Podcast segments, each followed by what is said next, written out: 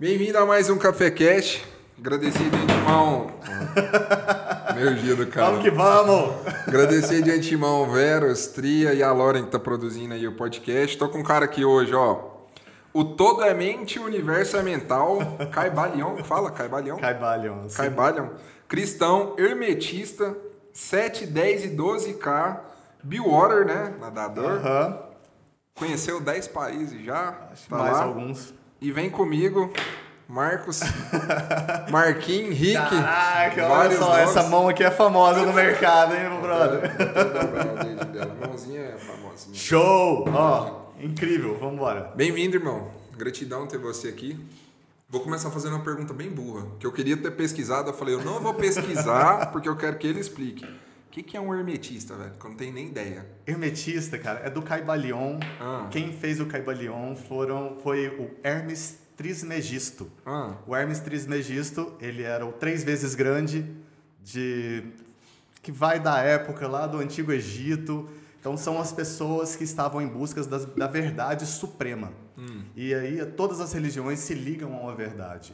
E o Hermes Trismegisto veio com as sete, os sete princípios herméticos. Ou seja, esse plano funciona através de sete princípios. São eles o princípio do mentalismo, que é exatamente isso que você acabou de, de ler, né? que o universo é mental, ou seja, a gente acredita em poder da mente e que é a mente que cria, e também assim da correspondência, que o que está em cima é como está embaixo, o princípio do gênero, do ritmo. Então, tem- tem alguns, esses sete princípios, eles se tornam hermeticamente fechados. E aí, nós estamos aqui hoje e tudo que a gente faz nesse plano está dentro desses princípios e contém eles. É isso que é o hermetista. E claro, eu não poderia deixar de dizer cristão. E eu fico assim muito honrado de estar aqui em dezembro, no dia 1 de dezembro, Verdade, porque é o pô. mês do cara. Ah. Mês do cara. é mesmo? Ué, de Cristo. Ah, verdade. Perdão. É, ué, é o mês É o do mês cara. É o mês dele. É o mês dele. É o então, mês assim, dele. a gente sente uma energia diferente no ar. É, com certeza é um período muito feliz e alegre para a humanidade. Se a Tudo, né, pudesse- cara? O mês vai ficando mais emocional, Total. mais leve, muita expectativa, né? Eu gosto de É um, é um mês de fechamento de ciclo para muitas pessoas e abertura de novos, então vem muita energia bacana, positiva. Claro, tem pessoas que não se sobressaíram nesse ano, mas sempre abre a esperança para o próximo ano, então é isso que a gente foca. É isso que eu curto falar, eu não sei se você gosta de ouvir isso, mas... é. Você sabe por que eu quis chamar, cara? Fala, meu Tem irmão. ideia? Não, não tenho. Porque você é muito diferente de mim. E lá no, no podcast, quando eu fui lá gravar com você, Aham. eu, não é que, é, que tenha choque, não.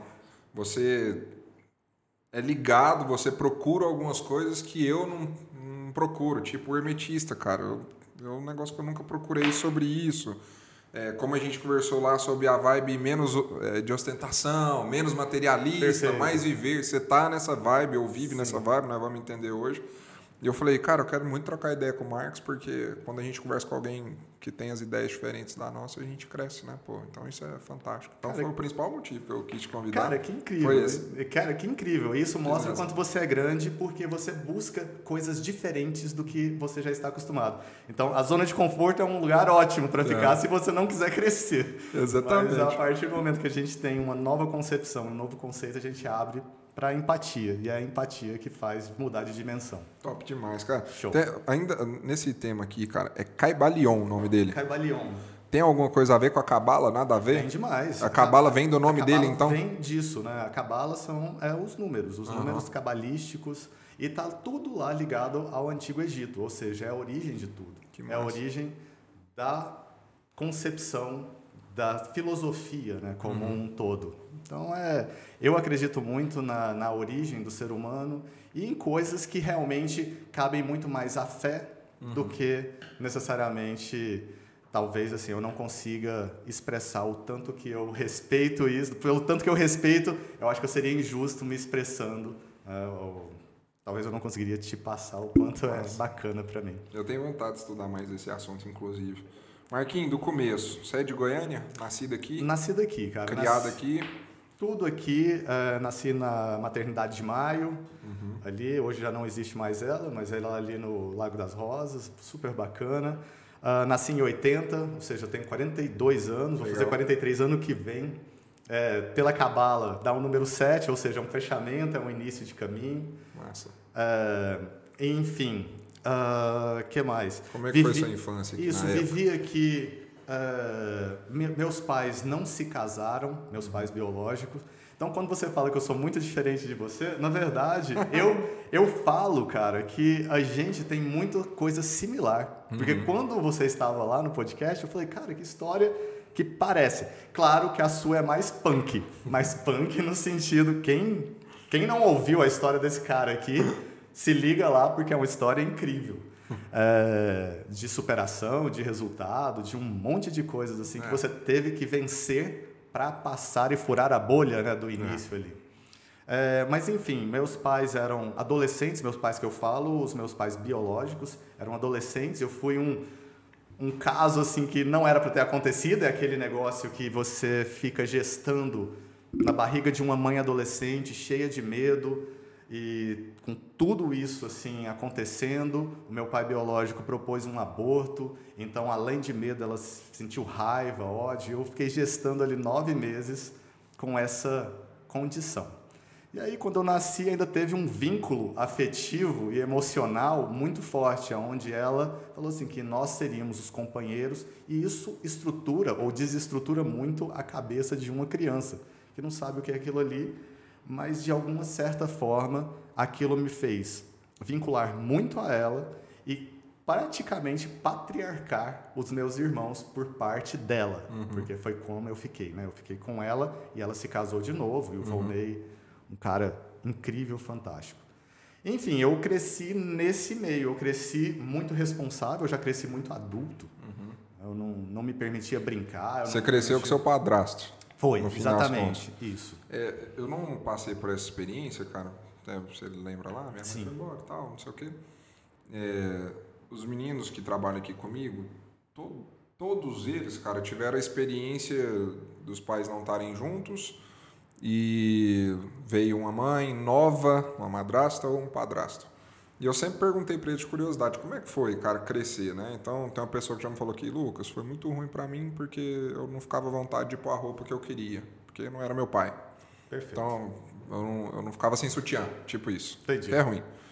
É, e aí, o outro teve um negócio e tal. Como é que foi pro Marcos essa situação, cara? É, teve Cara, embate difícil? Não, assim, cara, eu abracei e eu acho que talvez pelo fato de ter sido abandonado, né, ou pelo menos ter, ter tido passado, ter sido passado esse sentimento de abandono, que pode ser que tenha vindo da minha mãe no abandono do namorado na época, né? Mas eu comecei a ser uma pessoa que fazia tudo muito à risca e queria fazer de- na perfeição porque eu não queria ser abandonado de novo. Então, esse foi a razão que eu cresci de um jeito assim. ah, talvez eu focava tanto nas coisas para ser o melhor, para exatamente duas coisas: agradar e não ser abandonado. E isso vai fazendo e construindo algumas coisas positivas, no sentido de conquistas, que a gente passa a ser bom, você passa a ser reconhecido, e aquilo passa a ser validação, e você vai fazendo mais e tudo. Mas negativos no sentido de que aonde que eu estou no meio disso? Aonde que realmente eu quero ser bom? Eu quero ser bom só pelo aplauso ou eu quero ser bom naquilo porque é a minha essência aquele negócio? Então é, é essa que é a questão da criança que nasce em pais separados. Talvez é buscar essa essência. A gente vai embolando ao longo da vida um monte de coisas e vai arrastando aquele monte de mochila ali, aquela mochila vai colocando um peso e chega um momento que a gente tem que entender, fala assim, ó, cara, tá muito pesado. E normalmente o peso tá lá na origem, a gente tem que voltar lá e resolver a partir de lá para descarregar essa mochila e seguir com leveza. Nossa, verdade. Isso não, pen- é totalmente verdade. E você acha que você começou a fazer esses negócios, pô, tem que ser muito bom, tem que ser perfeito no que eu vou fazer? Você é um cara competitivo, que eu já vi, inclusive, né? Depois vou te perguntar. Você acha que você foi ficando assim por uma questão de buscar ser aceito, mesmo que subconsciente, é, não de maneira consciente, mas Sim. Você acha que é o motivo? Eu, eu acho que não. Eu acho que assim, ó, de forma que eu considero hoje, mas se você me fizesse essa pergunta talvez uns 10 anos atrás, eu responderia diferente. Hoje, com a maturidade que eu tenho e com o que eu já trabalhei e consegui entender, É que eu tinha dentro de mim uma raiva e um ódio muito grande. Uhum. E aquilo tinha que ser canalizado de alguma forma. Então eu transformava aquilo em competitividade. Uhum. Então a agressividade, a competitividade vinha dessa raiva interna que eu fui gestado dentro dela. Uhum. Mas isso é, é o que me ajudava a focar e a sobressair. Se eu chegasse aqui e visse que, sei lá, que vou, tinha a possibilidade de ter esse tanto de bombons aqui e eu tivesse dois comigo, eu ficava travado na mentalidade de falar assim, como é que eu consigo pelo menos aquilo ou mais. A régua que eu tinha era muito ruim, que era a régua da comparação. Uhum. Essa era uma régua difícil. Mas a competitividade veio daí, veio da raiva e do ódio. E claro, é, eu não deixei isso chegar no coração, porque acho que quando ela chega no coração é muito ruim. Mas o poder da raiva, quando as pessoas falam assim, você não pode ficar com raiva. Eu falo assim, ó, tenha raiva para você fazer o movimento, se você quiser se alimentar daquilo. Tem jeito de fazer por amor, mas também tem jeito de fazer pela raiva. É a, a polaridade. Aí já está dentro do Caibalion, que é o princípio da, do gênero. Né? Uhum. Assim, tudo para um masculino tem um feminino. Ou seja, a luz tem a sombra e tudo mais. Massa de Não sei se você gosta de conversar desse tipo gosto, assim, meu irmão, assim, você gosto curte? de conversar do que você quiser conversar, é isso que eu gosto, cara. É, é nessa pegada mesmo que a gente vai. E, e o lance da comparação, cara? É, você ficava se comparando com, com a molecada na escola na hora de jogar alguma coisa com outro? Como é que é? O, até hoje ainda? Como Não, é é? eu parei com isso, assim, graças a Deus, porque a gente amadurece, né? Uhum. Então, a maturidade, eu não sei se foi por idade, que isso também ajuda, com certeza. É, mas essa comparação, ela foi durando muito tempo, sabe, Lucas? Assim, ela ela era um processo muito difícil e doloroso e penoso e que eu vivia ela sozinho. Uhum. Então eu não falava para as pessoas que eu estava me comparando, até porque como a minha mãe, ela veio dessa muito dessa essência holística, espiritualista, então ela sempre teve uma pegada assim, que a gente tem que ser bom o tempo todo, que as coisas, então assim, era um era um negócio muito Deus toma conta, vamos todos entregar para Deus todas as ações. E dentro de mim eu não conseguia gerir aquela sensação. Eu falava assim, uhum. assim, cara do céu, que loucura, velho. Como que eu vou agradar a ela se no fundo, no fundo, parece que eu tenho uma, uma ânsia de movimento, assim, uhum. um impulso de movimento aonde eu estava tendendo a ir para um lado de fazer acontecer, porque eu precisava de suprir uma necessidade interna de fazer alguma coisa. Eu não queria pensar em mim mesmo. Bem, não... bem quieto. Cara, eu era assim, hiper focado. Uhum. Hiper focado. Então eu buscava. Assim, se a gente fosse. Uh, talvez se. Sei lá, a gente assim, fizesse uma, uma brincadeira de um jogo de videogame. Eu se me deixasse, eu passava noites e dias e tudo até eu zerar. Uhum. Eu precisava disso, sabe? Eu queria ir até o fim das coisas. E eu queria fazer rápido para ver se aquilo satisfazia. Porque se não satisfizesse, eu ainda tinha tempo para fazer as outras coisas. E aí isso ia acontecendo, ia embalando. A gente é muito parecido. É, total, eu sei disso. Eu sei disso. E, e sua infância, o que, que você fez, cara? O que, que você aprontou? Cara, Estudou, minha... tal minha infância, assim, eu sempre fui, sempre procurei ser super positivo nas coisas. Positivo que eu falo assim, super focado. Então eu fui um, uma criança muito séria. Uhum. Eu não fui uma criança de muitas brincadeiras, de travessura, de sair. Eu tinha muitos amigos, né, mas eu sempre me envolvi em alguma coisa que eu pudesse melhorar. Uhum. Então, eu comecei, por exemplo, eu lembro, quando você perguntou isso, me veio a imagem, deu num bairro, num, numa casa que a gente morava, e lá todo mundo jogava bola, e eu não conseguia jogar bola. E eu não era nem chamado para o time. Mas aí eu descobri que eu poderia ser um bom goleiro, porque ninguém queria ser goleiro. E aí eu treinei esse negócio até ser eu e um outro que escolhia o time, sabe? Nossa. E aí a partir desse momento eu começava meio assim, ah, cara, mas não é isso que me estimula. E aí eu começava a buscar outras coisas. É, igual eu te falei, videogame. Então, a minha infância, ela sempre foi muito dedicada, uhum. porque dentro de mim parecia que eu tinha que cuidar não só de mim, eu tinha que suprir a necessidade da minha mãe, que estava ali dependente emocionalmente, suprir a necessidade da minha avó, que falou que quando eu nasci eu curei ela de uma depressão e Mesmo, tudo mais. cara? É. E isso é bem positivo e legal. É. Mas para criança Mas é pesado. é pesado. É pesado. Então, assim, eu me adultizei muito rápido. Eu fiz essa, essa transição.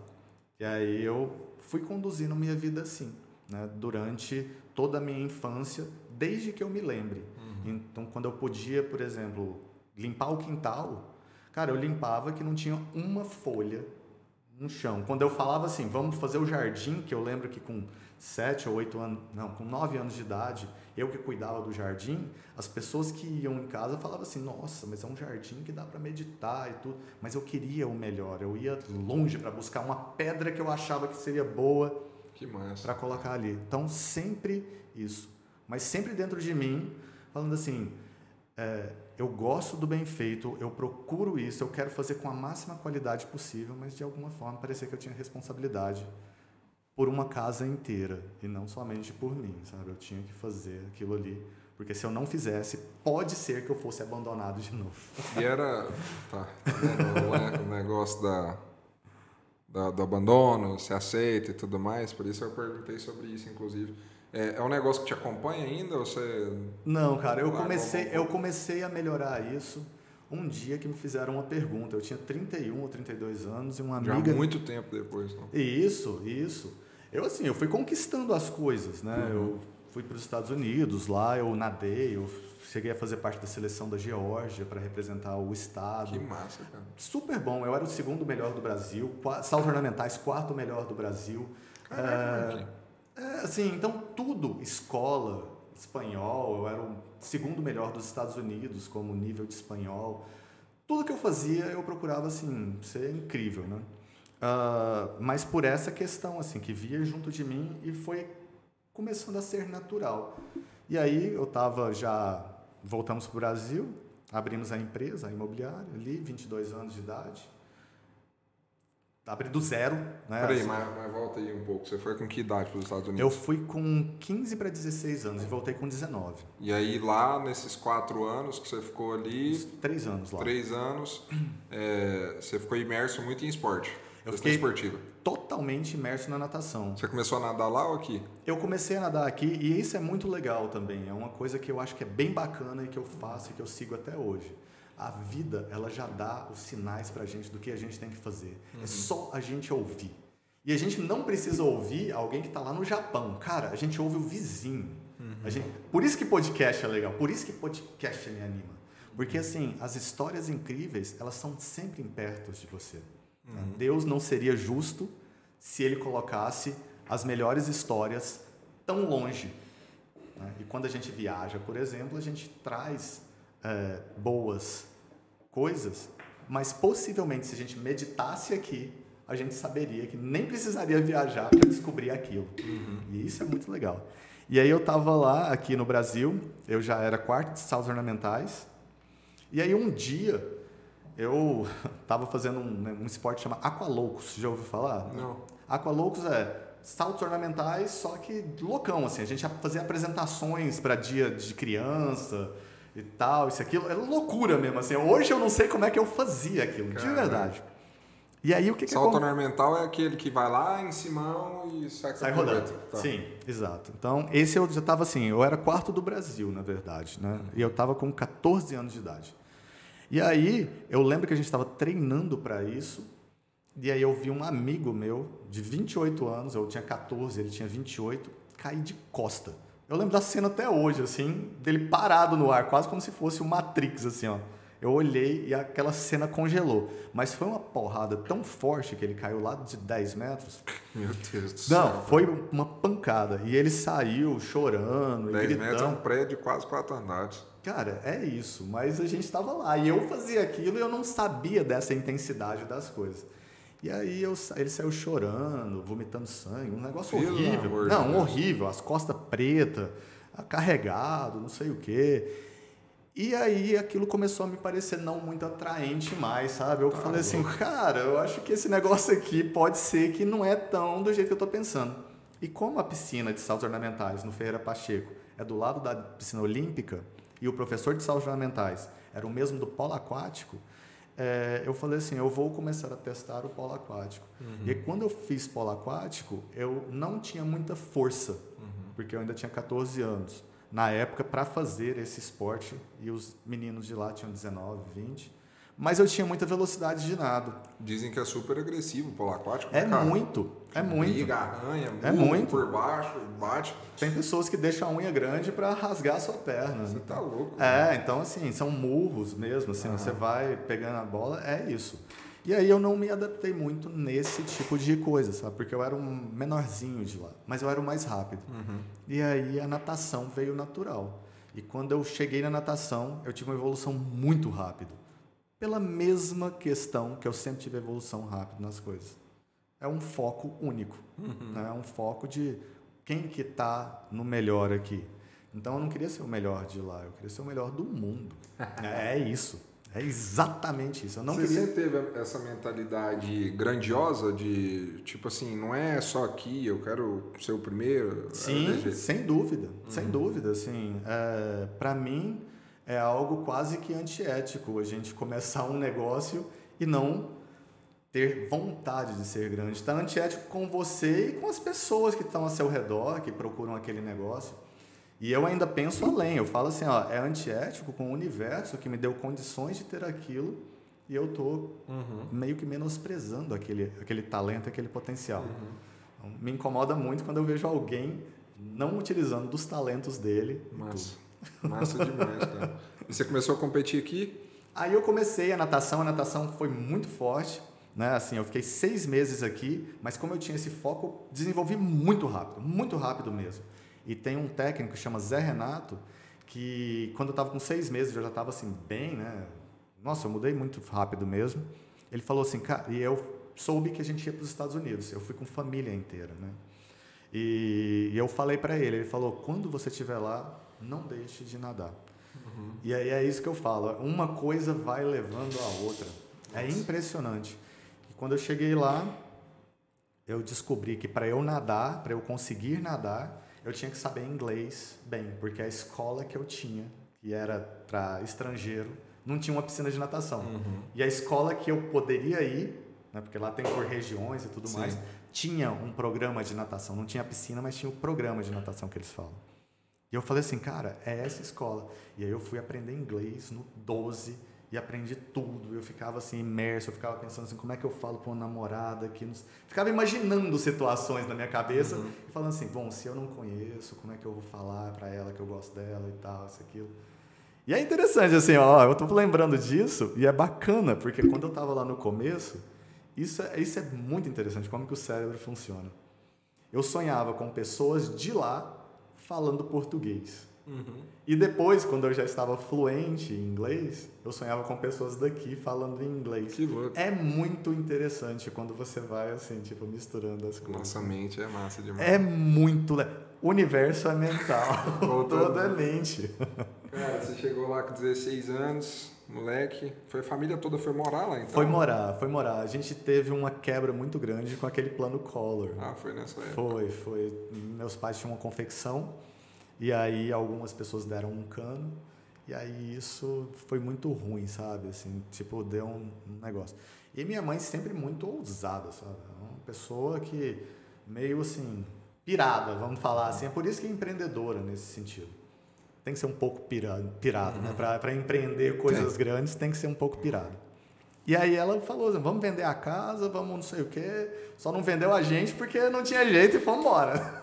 aí foi todo mundo, mas foi uma experiência incrível, porque lá a gente não foi focado em juntar dinheiro e tudo, foi focado em viver, né? uhum. experiências realmente de vida. Então eu nadei durante o tempo todo, era salva-vidas, ajudei nas faxinas, lavar carro. Viver o American Dream que eles tanto, tanto Vivi vendem. American Dream total. Né? Uhum. Assim, é, é isso que, que eu acho que me fez assim despertar, falando assim, cara, tem coisas muito além, sabe? Tem tem uma mentalidade diferente. É, quando você voltou, você já veio montando um negócio seu aqui ou não? Não, eu voltei, eu não sabia o que, que eu ia fazer da vida. Porque ah, assim, você perguntar fala... que tanto que morar lá, pegar a vivência lá, ver a cultura americana, que é muito empreendedora, inclusive, uhum. e tudo mais. É, te entregou para cá, entendeu? Opa, eu vou voltar para lá para. Não, não, não tinha isso. Assim, tanto é que eu tive oportunidades para ficar lá. Uhum. Né? Os pais dos amigos que eu tinha, que eu fiz muitos amigos pela natação. E foi a forma que eu encontrei, assim, porque a água ela me dá essa condição uhum. de ser muito fluida e é muito bacana. Então, assim, esses pais desses amigos falavam assim: ó, pode vir para cá, fica aqui mas eu ainda tinha aquela dependência emocional. Uhum. Então eu sentia que seria um abandono daqui. Eu consegui, assim, eu, eu não vir, sabe? Certo. Eu cheguei. Eu gosto da obra aqui. Sempre, sempre quando a gente grava, tem, tem a obra. Tô fazendo um restaurante gigante aqui. Mas eu gosto de movimento, então, eu assim, pra gosto. mim é incrível. Cara, nossas gravações todas aqui tem esses, esses negócios. É, com a cabeça que você tem hoje em dia. Certo. Eu passei por isso, cara. Eu morei em Bruxelas, saca? Seis meses. Show, cara. E aí show. depois voltei. Tinha quantos anos na época? 16, 16 sua idade. Aí. É, e eu fiquei me questionando muito tempo depois, cara, eu acho que eu deveria ter ficado e tal. Entendi. Você ficou se questionando se você deveria ter ficado ou não depois? Depois que deu certo aqui, a gente não questiona é, mais, né? Uh -huh. Mas assim, é, eu não questionava porque eu tinha necessidade de agradar. Uh -huh. E como eu não tinha a questão de, é, de deixar a pessoa. Fica à vontade, viu, Marquinhos? Cara, tá tranquilo, brother. Assim, ó, tipo... Hum. e como eu tinha essa questão de não decepcionar, com certeza isso me fez não ser aberto com relação aos meus sentimentos. Mas dentro de mim, eu não pensava nisso porque a gente não tinha condição nem de pensar. É quase uhum. que aquele negócio assim: a gente não chega com dinheiro. A gente não chegou com dinheiro. Uhum. A gente tinha um apartamento, um monte de filho, no caso ali, né? Os meus irmãos são, eram nós, comigo quatro filhos ali. Uhum. E todo mundo, o que, que tem que fazer? Vamos trabalhar, vamos fazer, vamos fazer acontecer. Mas várias vezes eu já pensei assim, cara do céu, se eu pudesse, assim, talvez, se eu fosse para a Austrália, eu poderia mandar dinheiro para cá e o negócio continuar. E é, porque tipo inclusive tipo eu te perguntei isso, porque lá eles fomentam demais a questão do esporte, né, cara? Tudo. Eles cara. investem muito, eles te dão estrutura se você for alguém bom, né, para fazer aquilo. Sim. E aí você teve meio que essa oportunidade, pô. E não que você virasse um astro da natação. Sim. Mas talvez você é, mas virasse. Eu tava, é, eu já estava assim, convidado para faculdades. Pô, com meia isso, bolsa, né? Isso é assim, é fantástico. Cara. Fantástico, fantástico mesmo. Eu realmente, de fato, assim, me destacava lá. Mas pelo foco. Uhum. Então eu era um cara que não era muito alto, eu, eu queria ser mais alto do que eu. Mas eu tinha, assim, possibilidades. A natação é legal que o cara seja, tenha uma altura maior, né? Sem dúvida. Assim, eu tenho 1,83. Na verdade, o ideal seria ter 1,90 e alguma coisa. Caraca. Né? É que você não é um cara baixo, né? É, é pro cá, esporte. É pra cá, mas pro esporte, quando é. a gente entrava, assim, ia pros blocos, nossa, é, tipo, todo mundo lá, você fala, meu uhum. Deus... Mas quando você ganhava, você falava assim, é igual o Bruno Fratos fala, né? Eles é grande, mas nós é ruim. Cara, já. o Poitin falou isso agora. Não, o cara é muito bom, mas eu sou mal. É. Eu achei bom demais. A entrevista do Fratos com aquela menina lá. Você tá feliz? Não, tô. É, você tá triste? Não, tô felizão. tô felizão, acabei de perder. Aquele cara é muito honesto, velho. Assim, ele é eu muito. figura. É... Beleza, cara. Aí você voltou, 19? Eu voltei com 19, que não que sabia o que, que eu ia fazer. Eu pensei que aquele negócio assim, inglês fluente, só sabia história americana, era bom na escola, mas para a escola dos negócios de lá, né? aqui eu não sabia trigonometria avançada, sei lá, não tem nem noção. Falava assim, cara, eu lembro que eu fiz um vestibular, foi o único vestibular que eu fiz, que tinha um problema de matemática, e aí tinha três, as quatro opções, ou cinco opções, não sei, e aí eu fiz alguma coisa assim e deu uma das opções.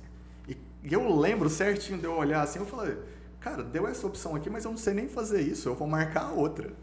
Olha só que loucura, assim, é tipo, não sabia nada. E aí surgiu a oportunidade do curso de negócios imobiliários.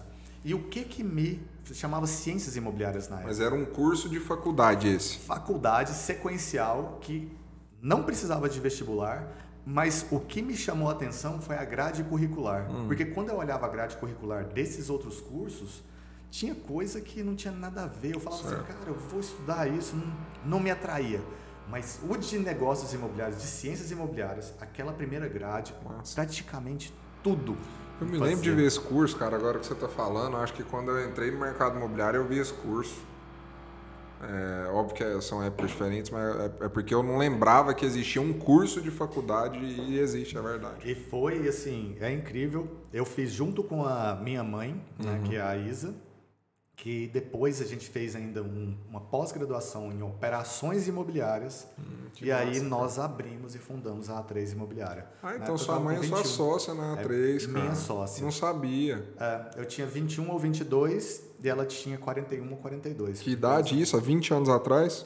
Ah, 19, é, vai fazer 20 agora em março. Que massa, cara. Então foram vocês dois. E nessa época eram só vocês dois?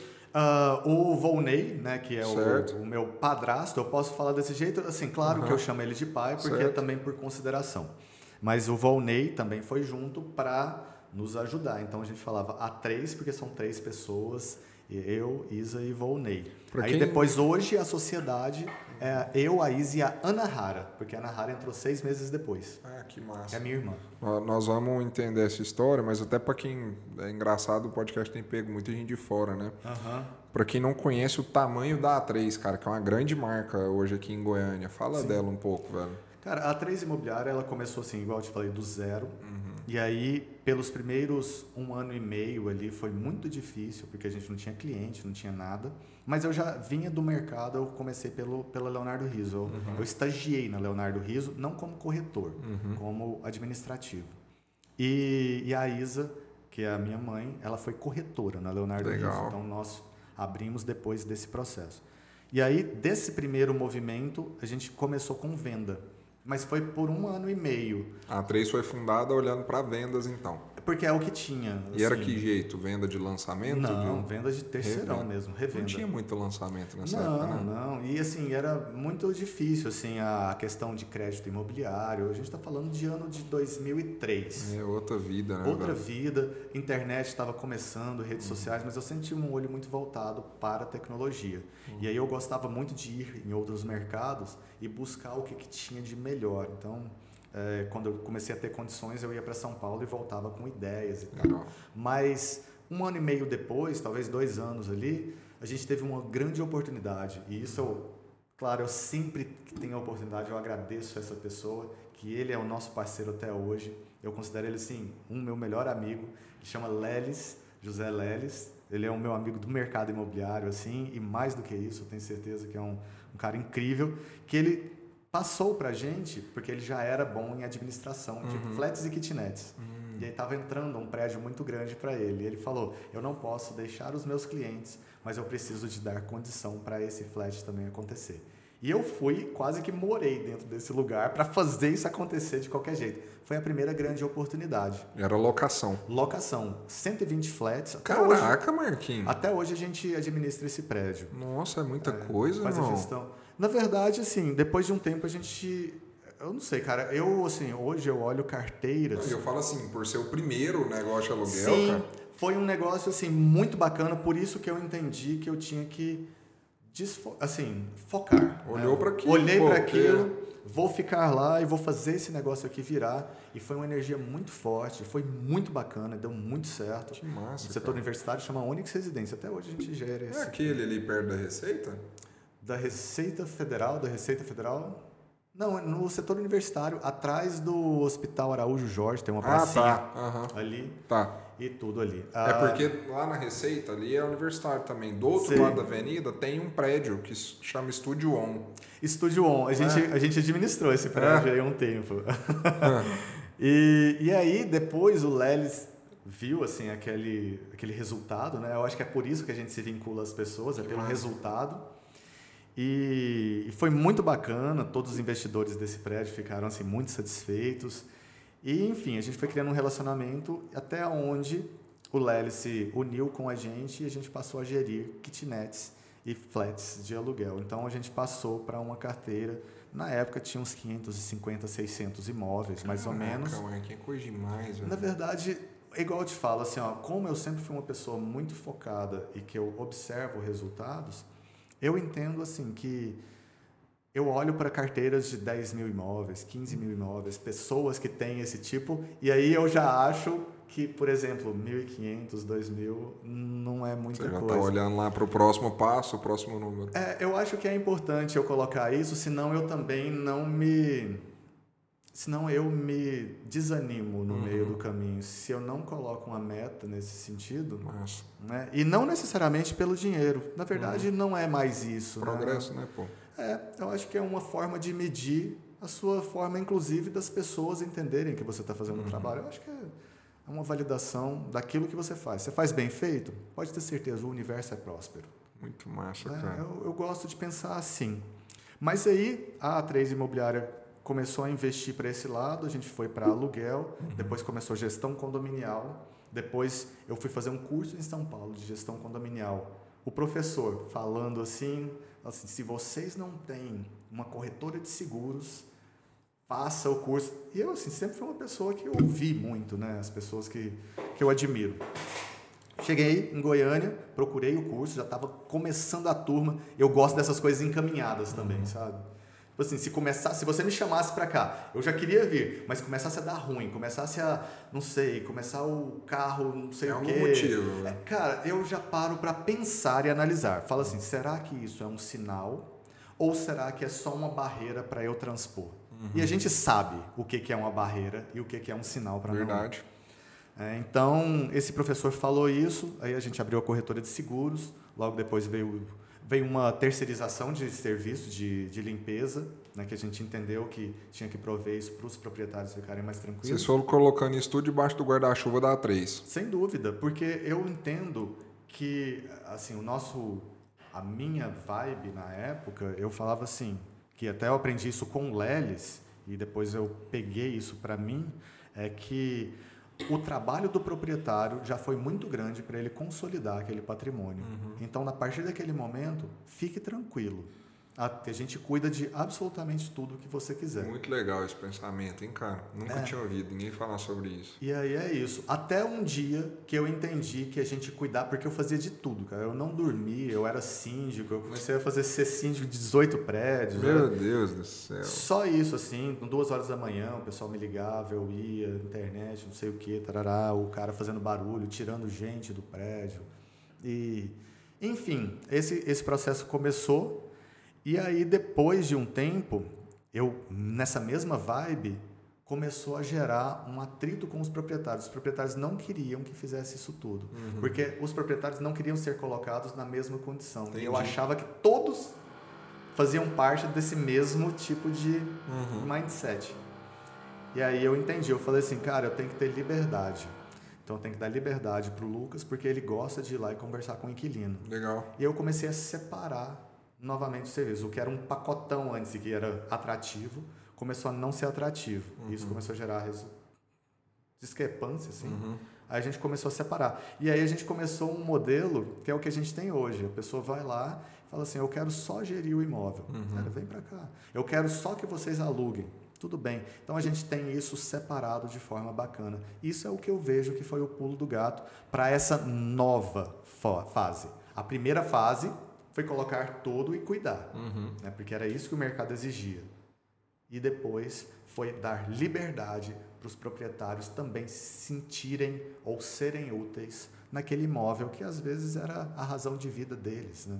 Você transformou num negócio sob medida hoje em dia, né? Vamos ver o que, que encaixa aqui para você. Mas o core business lá dentro da A3 é aluguel. Gestão. Né? Gestão, Gestão, do patrimônio. Gestão do pessoa. patrimônio.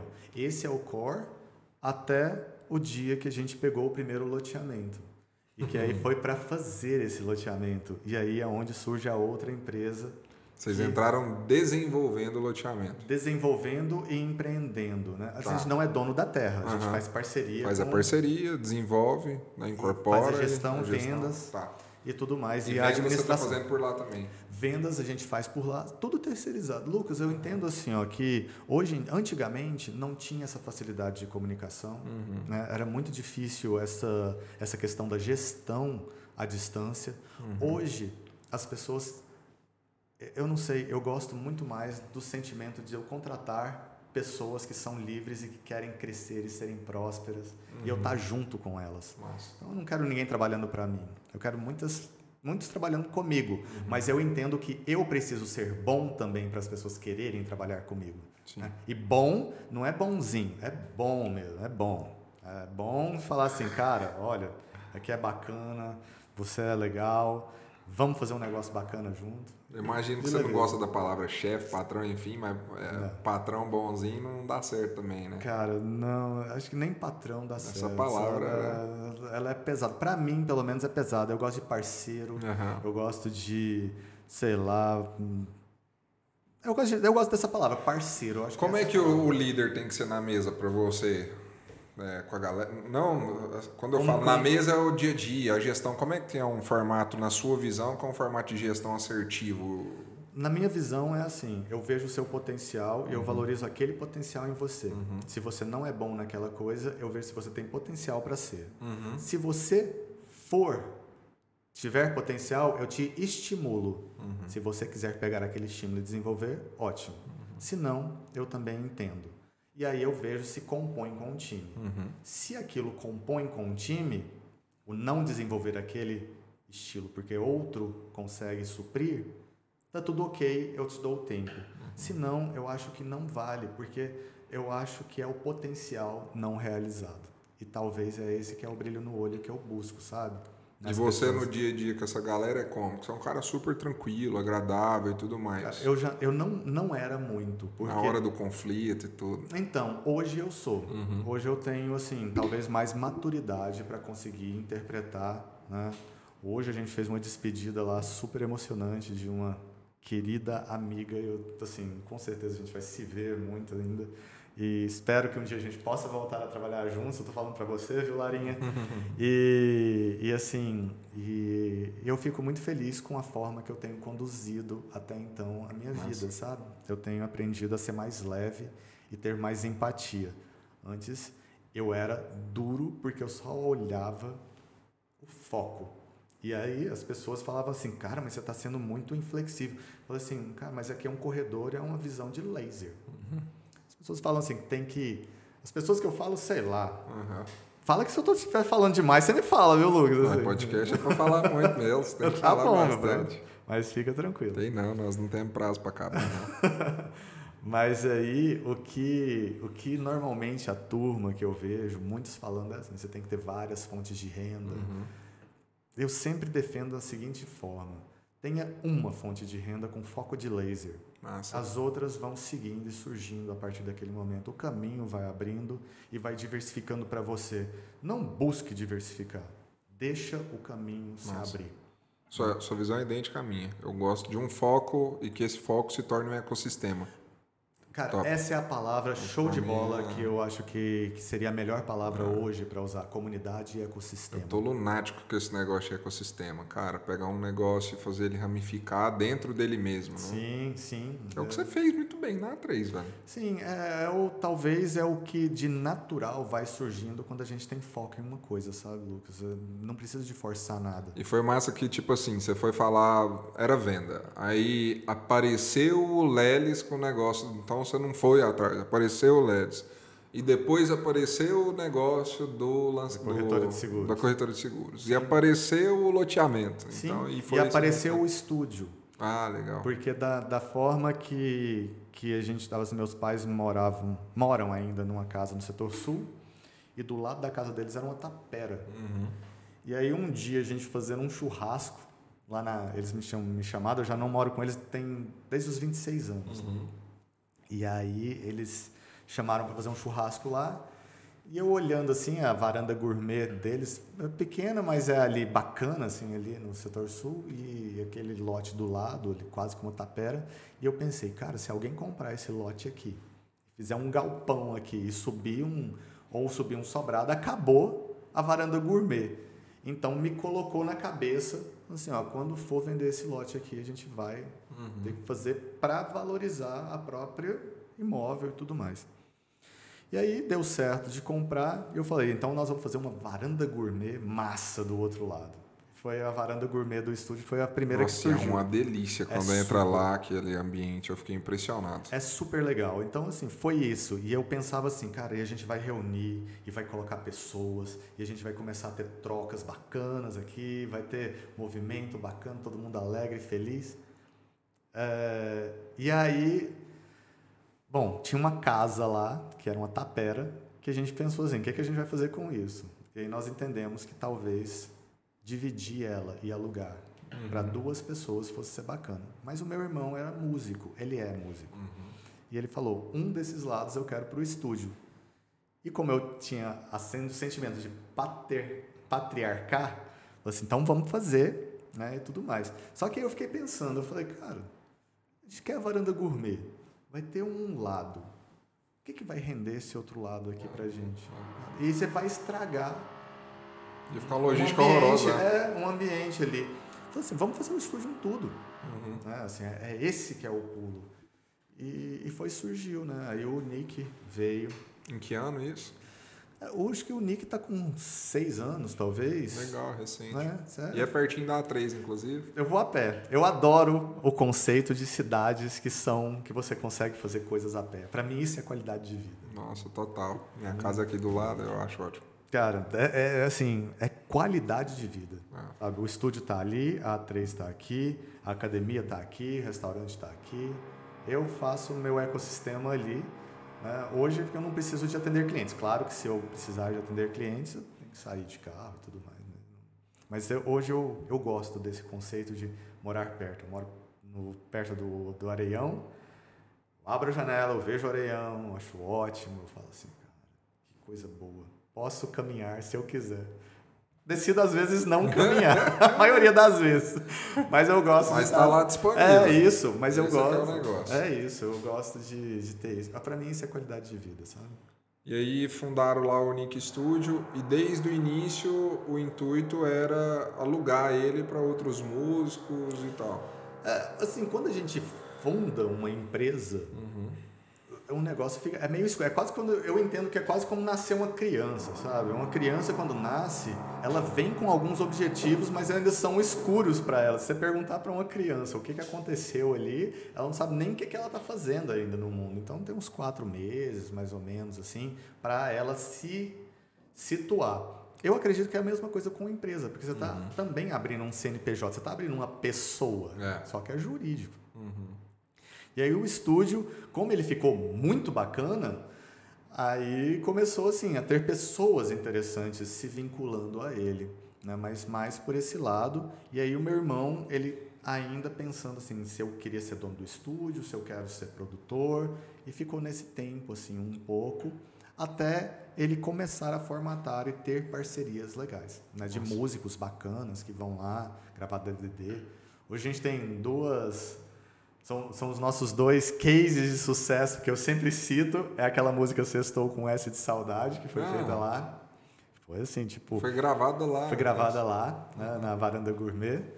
E o Lucas Luco que fez o último DVD dele lá também. Que assim. massa. Ah, ele fez lá dentro do DVD todo? Fez lá dentro do DVD, produziu o DVD Que inteiro. massa, hein, Eu cara. não sei se chama DVD mais, né? Porque assim, é- mas é é o vídeo, né? Né? É isso, eu não sei, assim, seu que streaming, não sei. Mas enfim, ele fez as músicas. E aí veio a pandemia, teve aquele processo ali no estúdio e Fechou, tal. né? Assim, os artistas sumiram. Fica em casa foi, Uhum. tipo, pela classe artística foi bem cumprido. Uhum. O estúdio ficou assim, e agora? O que, que a gente vai fazer? E aí foi. Aí começou a demorar demais. Alguns artistas começaram a voltar. Foi inclusive onde o Lucas Luco gravou o DVD dele, Uhum. né? Um desses.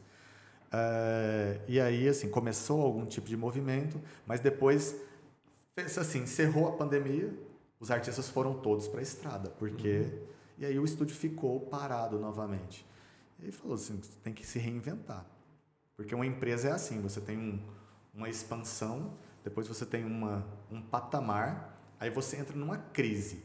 Se a gente não se reinventa nessa crise, a gente entra em declínio. Uhum. Se não, se a gente se reinventa, a gente entra num outro período de expansão. Que massa, E é cara. assim. Meus negócios passaram todos por isso. É isso. Isso é na vida, isso é em relacionamento, isso é em qualquer Muito coisa. massa, cara. Porque no Caibalion também tem a lei da correspondência, o princípio da correspondência. O que está em cima é como que está embaixo. Que massa, cara. Ah, é isso.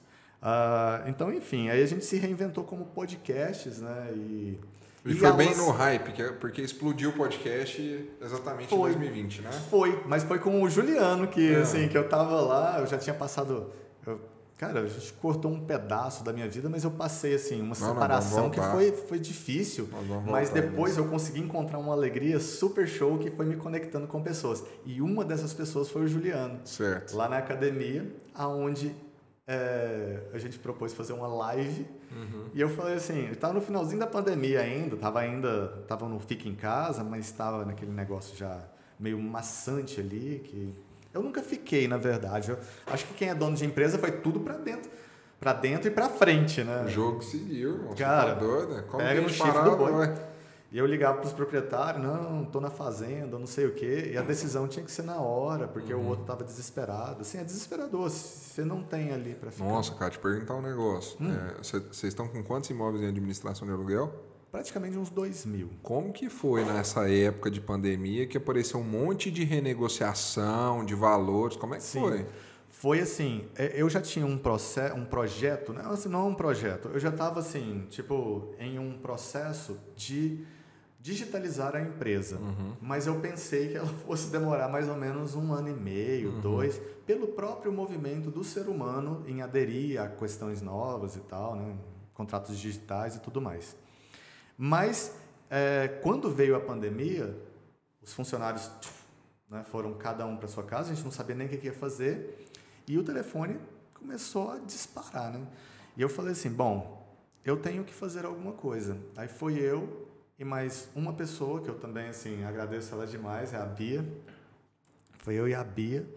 E a gente foi lá para o atendimento. A gente criou um setor e uma área como se fosse um customer success ali, né? E que eu ficava lá atendendo e fazendo. E tudo aquilo que eu achava que era importante de, de fazer, que, que demoraria muito tempo se fosse, eu implementava assim do dia para a noite. Na hora, rápido. Então foi isso que foi acontecendo. Eu despachava, mas eu saía assim, chegava tipo 7 horas da manhã, saía meia-noite e meia.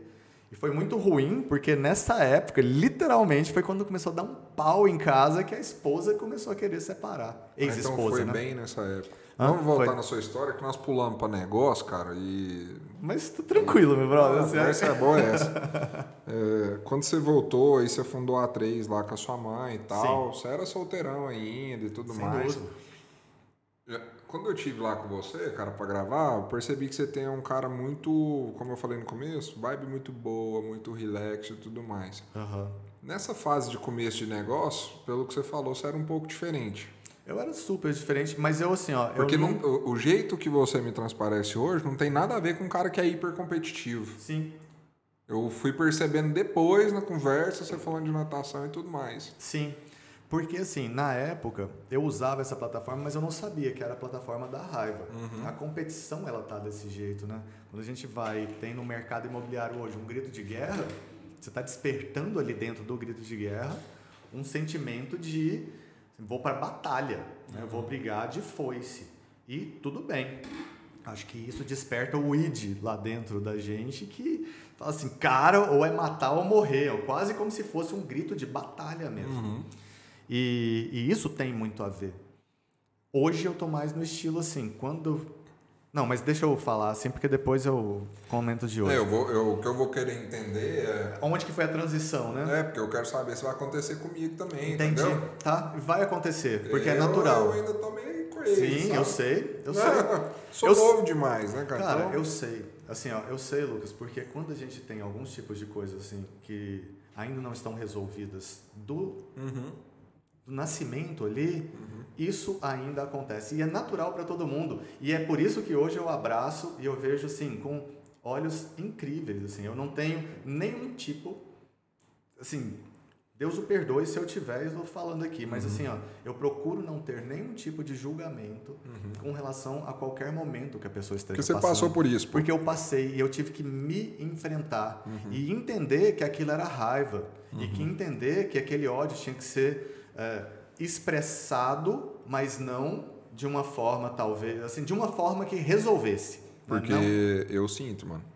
cara, Quem me vê de boa, assim, eu sou de boa, eu sou sério e tal, né? Eu não fico brigando com ninguém, mas eu sinto raiva velho, todos os dias, o tempo inteiro. Lucas, é isso. Porque assim, isso é de dentro. Aí o que que acontece, cara? A gente, se você olhar as minhas fotos dessa época, eu tava sorrindo todas elas, em todas. Assim, ó, eu não tinha nenhum tipo de pessoa. Eu era aquele genro que toda Uhum. pessoa queria para a filha e tudo mais. Eu era aquele cara atencioso de ouvir, mas dentro de mim tava um turbilhão e eu queria resolver rápido tudo, mas eu não me importava também de ficar até três horas da manhã fazendo, porque eu não queria desagradar nem desapontar as pessoas. Então era uma consciência assim muito difícil, sabe? E e aí era isso. Eu, eu era esse cara. Eu era esse cara até E os você pegou e pôs muita energia na construção do negócio, principalmente. Mil por cento, Uhum. mil por cento. Então, assim, é, namoradas e tudo, me perdoem, assim, as que eu tive durante esse período, porque eu era uma pessoa que eu procurava agradar, mas eu também tinha um foco muito grande em resolver, porque eu tinha uma necessidade interna de cuidar da família que eu tinha. Era segundo plano isso. Pô, as namora... você arrumava a namorada, mas a prioridade era fazer outras coisas. Cara, era isso. Eu, eu assim, eu atraía pra mim alguns tipos, porque o universo é mental, né? Tudo é mente. eu assim, eu sempre volto nisso, mas se tiver É chato, top. você me fala. De jeito nenhum, tá massa. Porque eu acho que a verdade maior, ela tem que compor tudo. Então ela tem que compor um momento tranquilo, um momento triste. Isso é uma verdade. Se ela faz só um lado, ela é uma meia verdade ali, é uma verdade menor e tudo. Mas enfim, eu atraía para mim namoradas que poderiam ser possíveis problemas para eu ter a opção de não namorar se eu entendesse que eu precisava de vincular mais na outra coisa, sabe? Assim, no Entendi. negócio em si. Então eu atraía nesse sentido. E aí, mas foi assim, eu foquei muito, eu eu acho que é assim, Lucas. Eu vou te falar assim, como, como que eu fazia quando eu pegava um imóvel novo. Eu, eu ia, né, eram muitos imóveis de aluguel, então um prédio novo. Eu entrava em apartamento por apartamento. Eu fazia assim, isso aqui é para ficar alugado. Isso aqui é para alugar, porque nada disso daqui serve. Isso daqui não tem utilidade nenhuma se não for para alugar. Então vamos ter utilidade no mundo. Energia absurda. a energia desse negócio. A mesa era para ter pessoas. Eu andava pela cidade, Bom demais. é, andava pela cidade visualizando placa da imobiliária na cidade inteira. né? Ficava imaginando à noite toda uma questão assim da imobiliária crescendo, de um prédio grande, porque a gente não tinha nada assim. E aí tem uns choques de realidade, porque de repente vinha, por exemplo, a minha mãe é, lá falando assim que o cara da energia tá lá para cortar. Ferrou tudo. É, tá lá para cortar a energia. Parece que você vive dois mundos paralelos, porque na sua cabeça o que você quer já tá feito, né? Já, eu já Total. vivo aquilo ali. Total. E aí, quando você tem um choque de realidade, você fala assim, cara do céu, o que, que aconteceu? Aham. Assim, vamos voltar então para isso daqui. E aí, então assim, mas eu sempre achei que, que as coisas têm que ter utilidade. Então, esse era o meu momento de visualizar. E foi muito legal porque eu visualizava o seguinte: toda noite eu sentava, né, eu participava, eu não participo hoje, mas eu participava de uma escola chamada Provida. E, e eh, lá, nossa, cara, assim, como eu sou grato aos ensinamentos da Provida nesse sentido. Então, assim, Essa provida existe ainda? existe, existe, É é, bem forte. ó- é, eu É sei, isso. sim. Isso é bem forte. E assim, eu sou grato. O que, que é essa escola? é uma escola de filosofia, fundada pelo Dr. Celso Charuri. Ele faleceu em 81, mas foi um médico, cirurgião, filósofo. Ele foi um mestre realmente na arte de entender como que era a condição e o jeito humano. Que massa. cara. Então, assim, ele acelera processos de conquista de coisas, do que você quiser. né? E aí eu utilizava muito desse lado material, porque eu achava que com o lado material resolvido, eu poderia fazer o que era a minha vibe. Né? Eu queria ir para a tecnologia, eu queria ficar conversando com as pessoas, eu queria ter a sustentabilidade de fazer o podcast. Na época não existia podcast, mas assim, sabe, de, de viajar, de ficar admirando o céu, a natureza ali. E, e saber que não precisava de ficar correndo atrás da conta de luz, do agiota que estava Nossa, é uma merda, né, cara? não, cara, assim, ó, é complicadíssimo, é complicadíssimo. E aí, assim, foram várias coisas assim, mas toda noite eu refletia, sentava, visualizava, e visualizava, assim, um monte de dinheiro, a gente contando dinheiro na mesa. né? Assim, no sentido de Uhum. Contar mesmo, assim, visualizar, a imagem era essa. Assim, contando dinheiro, todo mundo feliz, todo mundo satisfeito, todo mundo alegre, todo mundo de boa. E assim, bem. E aí começou uma parceria, e na época não era boleto bancário, na uhum. época a gente ia nos prédios e recebia os aluguéis que ficavam com os zeladores. Uhum. Então, eu era a pessoa era que captava o dinheiro e levava, porque o dinheiro não era nosso, claro. Que perigo, hein, bicho? Hã? Que risco, hein? Muito, muito, Caraca. muito, muito. Usava muito cheque nessa época ainda. Hum, usava, usava bastante, mas tinha muita gente que usava Caraca, muito dinheiro. Tá e aí o que que acontecia? Eu voltava para a empresa e aí a gente assim, não era o dinheiro nosso, mas eu ficava assim, tipo, vendo e falando assim, cara, olha só que legal. E aí todo mundo assim, feliz. Eu acho que foi uma dessas telas, né? uhum. Uma dessas, dessas imagens que eu consegui e que eu entendi que aquilo lá fazia parte.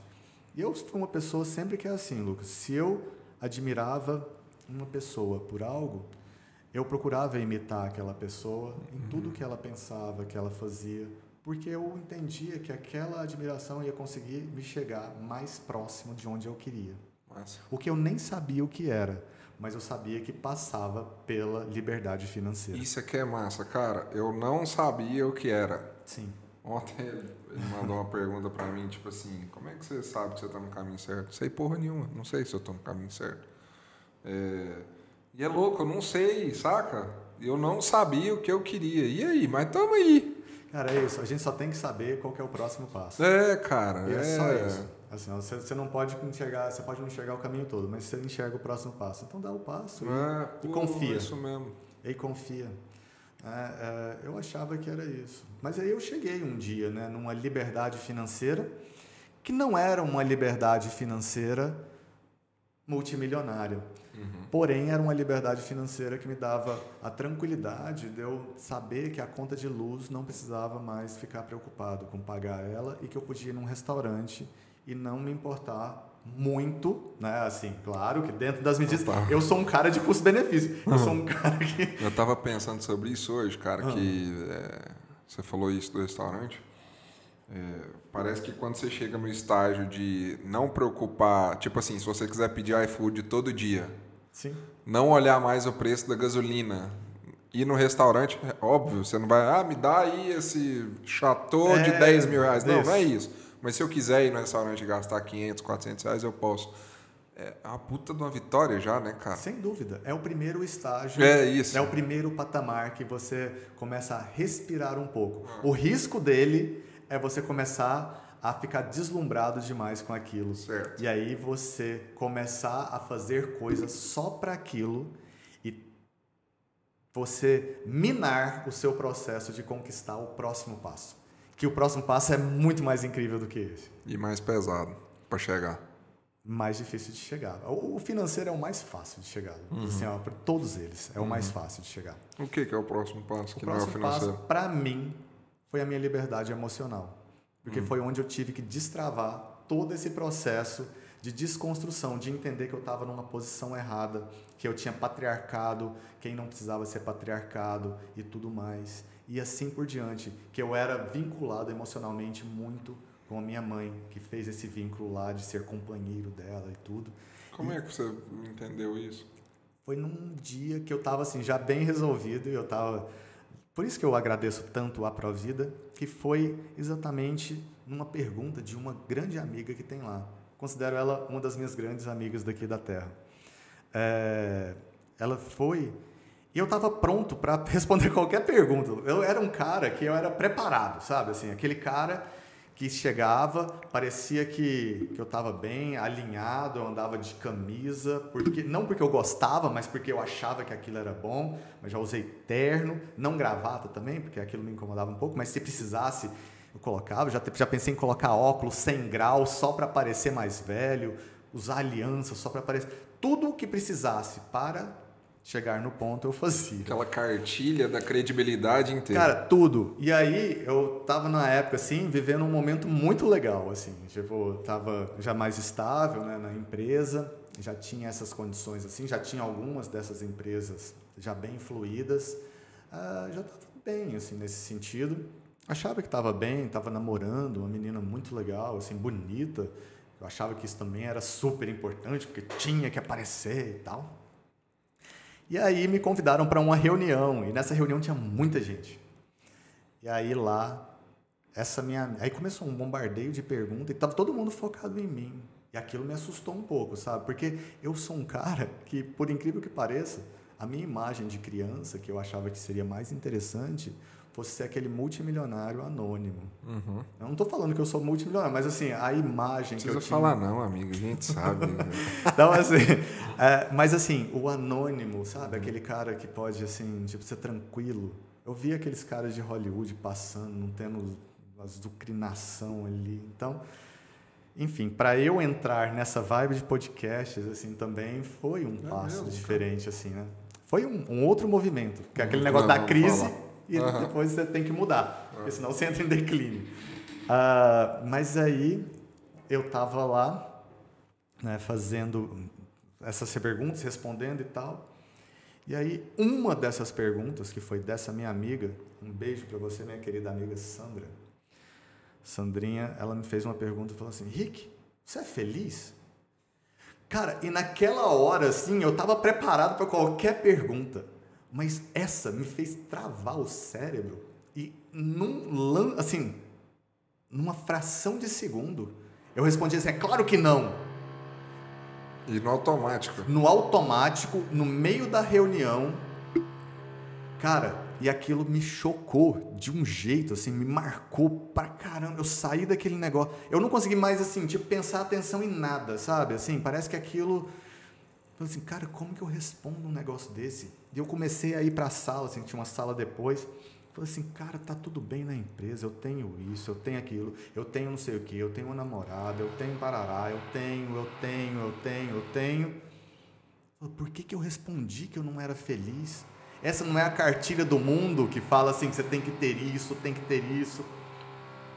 Quem que respondeu aquele negócio?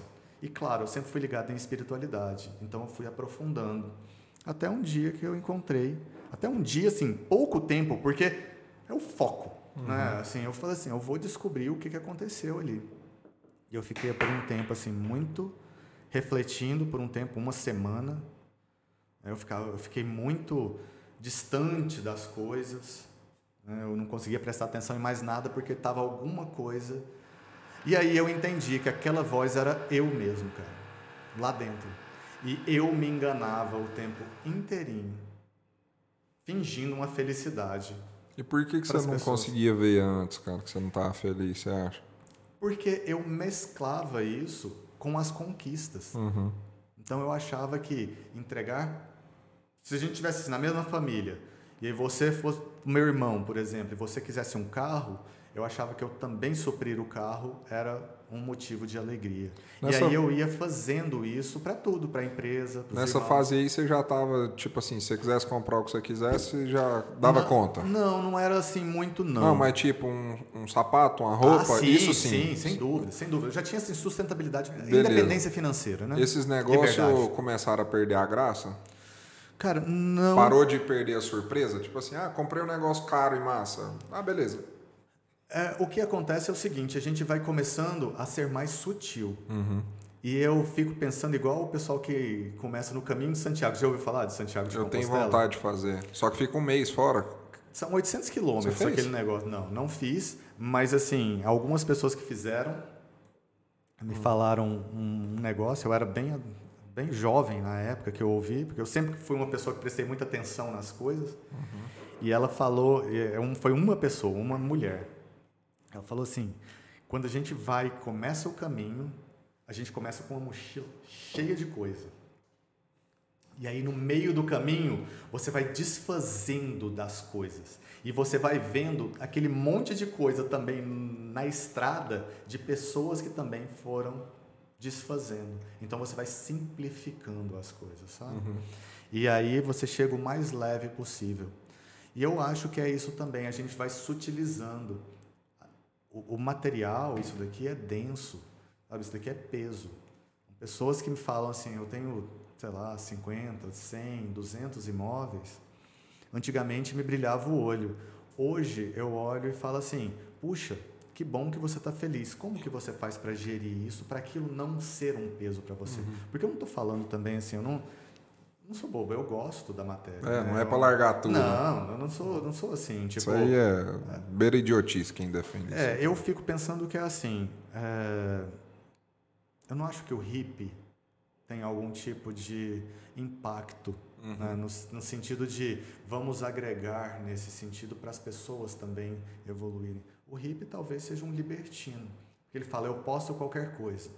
Tudo bem, você acha que você pode? Senta naquele restaurante ali, naquela mesa principal, pede um prato, deixa o garçom te atender. Não, mas eu não quero aquilo. Não, você não quer ou você não pode? É. Então, assim, aonde que está o seu poder? Porque quem pode e não quer, tem poder, duas é. vezes. Eu posso e eu não quero. Tudo bem. Agora, eu não posso. Já, já, assim, acabou. Já, já acabou. Assim, você... Aí eu não quero, nem importa. Você não pode. Nem, Como você nem não importa, quer? Nem importa, assim, né, nesse ah. sentido. Então você tem que crescer. E aí eu fiz esse processo assim de interiorização e comecei a entender que aquilo era eu, era a minha voz. E foi onde eu decidi, também da mesma forma que eu sempre decidi qualquer coisa. Eu falei assim, olha, eu prometo para mim mesmo. E quando eu falo isso, eu até emociono porque foi muito forte na época, que eu não vou me enganar mais. E eu vou ser a pessoa mais verdadeira que eu puder ser. E é interessante, porque quando eu fiz essa proposta para mim, né, essa proposição... Você falou lá no começo, você estava com 32 anos, não 32 sabe? anos. E aí, eu, quando eu fiz essa proposta para mim, eu lembro que não me dava mais vontade de ficar sorrindo para as coisas. E aí eu comecei a entender um negócio que eu falo assim, cara, mas eu não preciso ficar mostrando que eu estou feliz, porque às vezes eu não estou. E aí esse eu começou a despertar, ele começou a vir à tona. E eu falei, eu vou ser a pessoa mais feliz que eu puder ser.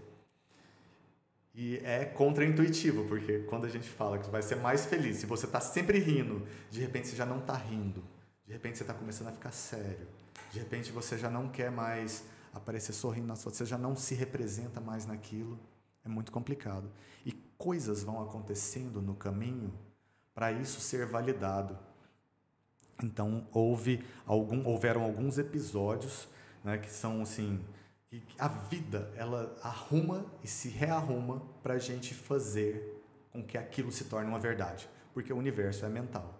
Fala assim, meu filho, você quer a paciência, então vou te dar pessoas impacientes é. para você atender. Situação, né? então assim, você quer a felicidade, então aprenda a se desprender dos outros. E foi onde eu comecei a ter as coisas que são as decepções e desilusões. E isso foi muito punk para mim. Eu comecei a entender que a minha mãe não era aquela santa que tal que eu achava ou aquela pessoa, porque é, uma, é um ser humano e não desrespeitando, mas eu comecei a ver a verdade, porque eu estava buscando essa verdade em mim. Eu comecei a ver que os amigos que eu achavam que era e que ficava lá e que eu não me importava de fazer qualquer coisa, eles não estavam nessa mesma vibe comigo mesmo. E isso começou a me despertar. E eu comecei a decepcionar demais, a desiludir com esse mundo nesse sentido aparente. E foi onde eu comecei a ficar sozinho. Você foi ficando mais desanimado ou você foi criando um, um, tipo assim, cara, não preciso de você, segue o jogo, mais firme ou mais desanimado, mais Isso triste? é um luto, né? É um luto que a gente vive. Então tem momentos de raiva, tem momentos de, é, de desacreditar, fala assim, não é possível. Não é possível que tal, que porra, mas aquela pessoa. Eu, eu nem pensava nisso, né? Eu, eu vivia iludido para mim mesmo. E, e foi importante eu ter conquistado primeiro essa liberdade financeira, porque às vezes, se você não tem ela e você começa a entrar num processo muito de autoquestionamento, pode ser que aquilo se boicote um pouco. Eu não estou falando que não tem jeito de fazer ou de não ter desse mesmo processo. Estou falando assim, para mim funcionou perfeitamente e faz muita lógica na minha cabeça. Por isso que eu incentivo todo mundo a ser livre financeiramente, sabe? Assim, ó, tenha liberdade financeira, foque. Foque, faça o seu propósito única. Quando você estiver cansado, pode ter certeza, tem coisas muito mais incríveis para acontecer. E foi onde eu começando a pensar aquilo, eu comecei a ficar sozinho. Eu me dei mais ou menos seis meses de autopenitência. Porque não é o padre que te penitencia. Se o padre te penitencia, você está fazendo isso errado. É, assim, não é o padre que fala assim, reza 10 Ave Maria e não sei quantos Pai Nosso, e você vai, não sei o que, ajoelhar. Assim, vai a merda, não tem nada disso. É você que se coloca uhum. em penitência a algo ou por algo. Caminhos, né? Pessoas que caminham até a Trindade e tudo mais. Mas enfim, você gosta dessas histórias assim, Lucas? Total, Desculpa. Pô. Desculpa. Tô curtindo demais. É, então, assim, foi isso. Então, foi esse caminho, ele foi construindo e consolidando. Eu fiquei seis meses muito isolado, muito refletindo comigo mesmo, me questionando em absolutamente tudo. Você eu... continuou seu relacionamento nessa época? Não, não. Foi um, foi um término complicadíssimo, na verdade. Que a pessoa nunca... não devia estar tá nem esperando. Cara, foi um troço ruim, assim, sabe? Foi um, um caso péssimo, assim, que a pessoa ficou uma inimiga, quase. Eu que isso? Assim, um cara que era o mais gente boa que precisava assim da aprovação de todo mundo, que eu se a gente tivesse aqui, Lucas, antes dessa pergunta, né, da, do ser feliz, e se você falasse assim, Rick, vai lá na esquina e vê se eu tô lá. Cara, eu juro por Deus que eu iria, te ligaria de lá e falaria assim, Lucas, não tá não, brother. Assim, ó, tipo, não, vem pra cá agora que eu tô aqui.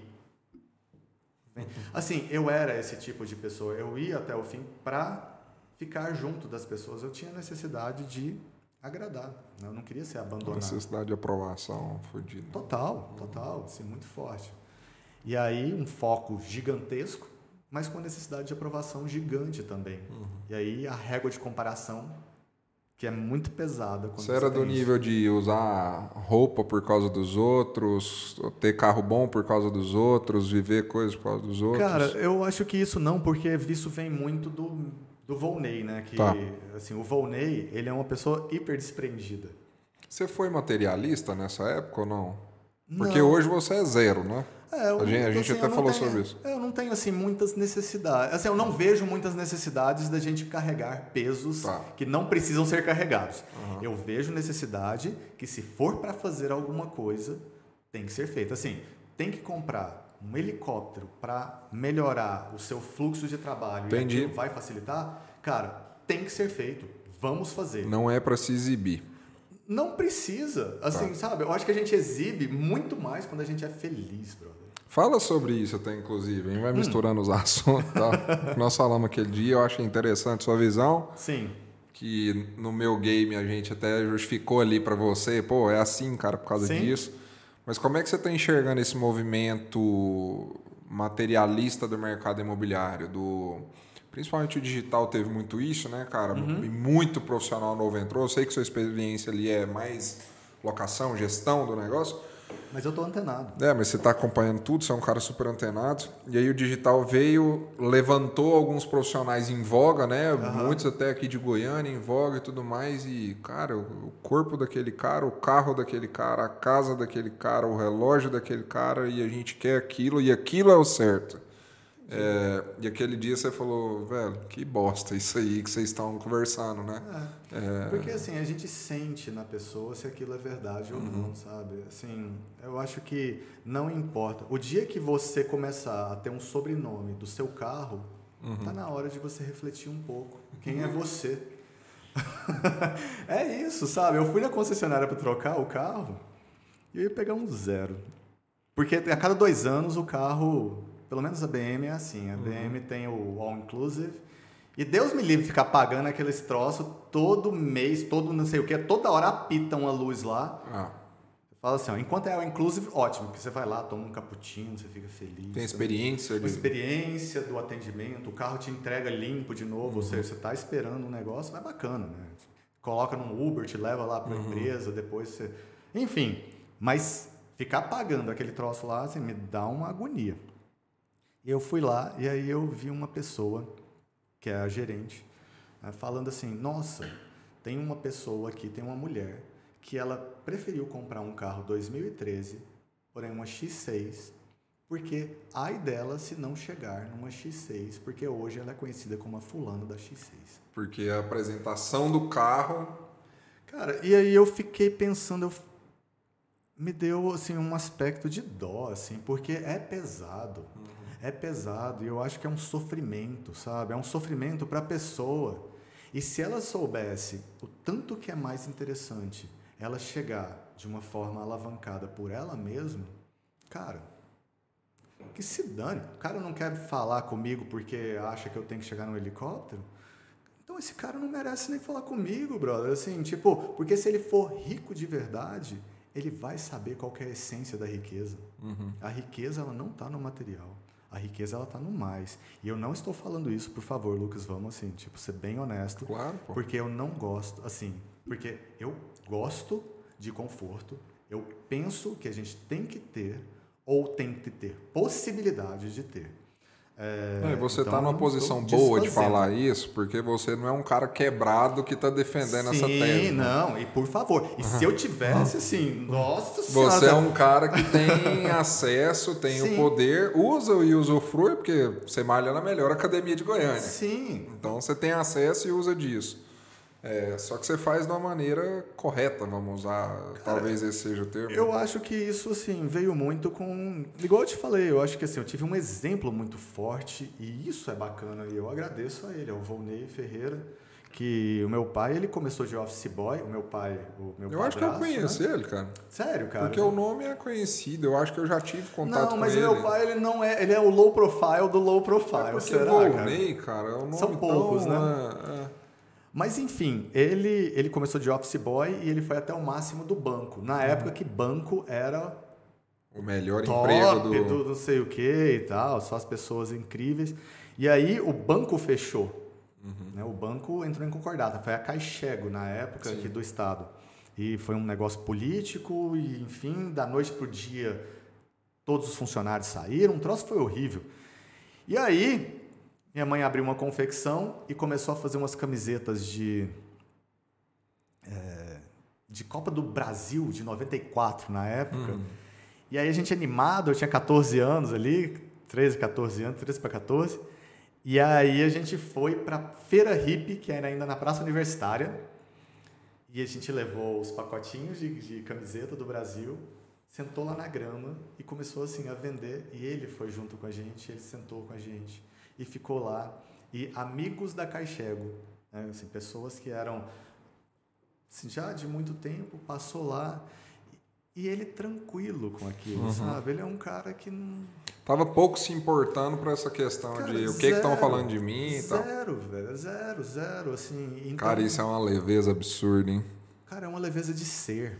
Ah. E eu achava isso não legal na época, uhum. sabe? Eu achava que isso não era força. Mas isso é uma força que chama força da mansidão, cara. É uma das forças mais incríveis que tem. É a mesma força que a água exerce. Né? São, é, enfim, frutos do espírito. Total. Mansidão, temperança e tal. É isso. Então, assim, é a força que a água tem que fura uma pedra sem precisar ser dura. Uhum. É, assim, essa é a força da mansidão. Então, é a força dele. E essa força da mansidão, ela consegue compreender. Eu achava que a força do tubarão era legal. eu, para mim, eu era voraz. Eu falava assim, vamos fazer e tal. Então, como eu gostava de nadar, eu lembro que eu vi um cara uma vez com uma tatuagem de um tubarão aqui. Falei assim, cara, é a tatuagem que eu vou fazer. Assim, então, eu tatuei aquilo dentro de mim, porque eu também não ia tatuar de fora, uhum. porque eu não queria desagradar uhum. o ambiente e tudo. Eu achava que os proprietários que eu tinha iam me qualificar por aquilo, e na época qualificavam mesmo. Uhum. É verdade, era bem mais. Hoje em dia. Super, super. Bem mais tranquilo, né, cara? Então é isso, assim. Esse foi o processo de conquista emocional. E esse processo pós-pergunta, cara? Aí, sei lá, com 32 anos, aí você entendeu tudo, rompeu o relacionamento. O que, que você foi fazendo para mudar, cara, na prática? Que cara, você foi... A gente só tem que entender. Uhum. É o passo. A gente não sabe o que, que é o próximo, sabe? Assim, você gente... procurou ajudas fora, pessoas, especialistas? Não, foi comigo. Uhum. Comigo é um processo interno. E eu acho que é um processo de lapidação. E eu entendi que ele sarou, assim, que eu fui recompensado pela vida quando uma das viagens que eu mais queria fazer no mundo era para a China. Uhum. É, assim, eu falava assim, nossa. E um dia a vida me coloca com um cara aqui, ele, um cara incrível assim, tipo Rogério, Rogério Greco, que ele chama, que ele estava organizando uma turma para ir fazer essa viagem, China, Japão e Dubai. Assim, e aí, do nada, assim, não, não sei, ele me convidou, assim, ele falou, você está convidado, amanhã eu te passo os detalhes e tudo mais. Mas, E aí foi onde eu fiquei 21 dias, conheci, cara, o berço que eu. Como foi expansivo. E aí eu entendi lá que o universo já tinha, assim, me, me dado um, um alento. Porque é assim também. O universo, ele é assim, ele te estressa até um limite. Aí quando ele vê assim, cara, vamos ver se esse cara ainda vai romper essa barreira. Se você ainda consegue ficar firme, ele te dá um alívio. Porque senão ele quebra. E ele é bondoso. Né? Eu acredito na bondade do universo. E aí é isso. Aí eu, com essa leveza, eu voltei. E quando eu voltei, acho que uns três ou quatro meses depois, foi onde eu vi pela primeira vez a minha ex-esposa. certo. E ela já participava, eu já tinha encontrado ela antes em outros lugares, mas eu nunca tinha visto, porque eu estava em outra vibe. Certo. E aí foi onde eu entendi. E um dia lá. Você passeando- casou com que idade, cara? Eu casei com 35. E aí eu passeando com ela na praça, de mão dada, e eu conversando com o avô dela, né, sobre estrelas, sobre planetas, sobre essas coisas que assim que é a minha vibe e tal. Me bateu, cara, um sentimento tão, tão incrível, porque era aquele sentimento que eu falei assim, ó, um dia eu vou saber o que é felicidade. Me bateu isso. E eu pensava que a felicidade era um negócio que eu ia sair gritando, pulando e tal, porque é isso que a gente vende, né? Mas felicidade é um estado de paz. E aí eu falei assim, cara do céu, é um estado de paz tão grande que eu poderia dormir no banco daquela praça que eu estava caminhando. Eu tenho certeza que nada ia acontecer comigo, cara. Eu, eu tinha certeza, assim, a paz que o universo te compreende, você não está sozinho aqui. E aí eu ouvi uma voz, eu falei assim, olha, é, cuida da pessoa que está do seu lado. E aí eu olhei assim, eu estava de mão dada com ela, eu falei assim, cara, é essa mulher aqui que eu vou casar. Para mim, aquele foi um momento ímpar que eu entendi que foi o rompimento. Da mesma forma que tinha tido um rompimento de liberdade financeira, aquele foi uma liberdade emocional. Eu Nossa. entendi assim, vou constituir outra família. Ou seja, liberei um pouco, né? Porque existem degraus, né? Existem liberdade emocional, liberdade financeira é infinito, Uhum. liberdade emocional é infinito, tudo é infinito. Mas eu rompi aquela barreira e eu consegui consolidar. Massa. E aí foi um processo incrível de perdão do meu pai biológico, que foi para conquistar no casamento, sabe assim, todo mundo muito feliz. Cara, foi uma festa. Nossa, foi Ele foi no seu casamento? foi, Ah, cara, assim, ó, não, fiz uma mesa pra ele, assim, meu pai biológico lá, assim, e, e- porque engraçado, quando ela falou assim, você vai convidar ele? O primeiro sentimento foi assim, eu não sei, tal, isso e aquilo, ainda aquele sentimento, um pouco do resquício da raiva, sabe, ali, ainda tava forte. Quando ele foi, cara, e quando assim, foi tudo harmônico, cara, não quebrou uma taça, 280 pessoas no. Massa. Cara, foi incrível, foi incrível. Nossa, como foi um fechamento de. E aí eu falei assim, cara, eu não preciso de mais ninguém na vida. É eu, essa mulher e o mundo. Assim, eu não, não queria mais, eu entendi, assim, família é formada dali. E eu Nossa. acreditava que ia ser eterno. Até que. Eterno enquanto durou. Cara, eu não acreditava nisso, assim. Eu... Por que, Marquinho? Por que, que não durou? Porque eu não Ah, acreditava. por- Não, por que que não durou, velho? É assim, eu para mim eu já estava resolvido por esses lados, né? Eu entendia que a liberdade financeira que tinha era um patamar ok. E eu entendia que a liberdade emocional para mim já dava condição de ser eu mesmo, e eu nunca tinha sido tão feliz e leve nesse sentido. Só que ela ainda tinha necessidades também não resolvidas. Vocês tiveram filho? Não, não tivemos filho. Mas a gente teve os nomes, assim. a gente fez os nomes. e aí, por isso, eu também achei, assim, muito difícil, porque eu falei assim, cara, é como se fosse também um aborto junto. Mas, assim, tipo, meio psicológico, né, o negócio. Mas, enfim. E aí ela começou a ter essas necessidades. Ela começou umas bases de comparação, porque ela começou numa multinacional. Eu incentivei ela a entrar, porque ela falou que ela queria, quando criança, ser uma diretora, uma presidente de multinacional e tudo mais. E eu achei assim que aquilo era a vibe. Eu falei assim, ó, vai. E ela, não, porque você tem que vir e tal. Eu falei assim, ó, não, vai. Eu tô leve. Acha a liberdade pra gente entrar aqui e... Só que aí começou.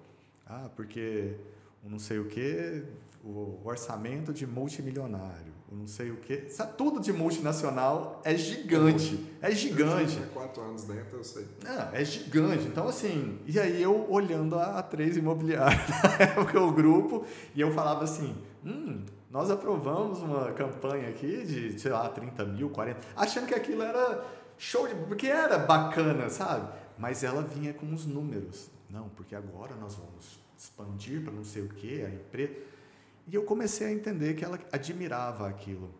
E eu falei, cara, essa menina ainda quer mais liberdade financeira.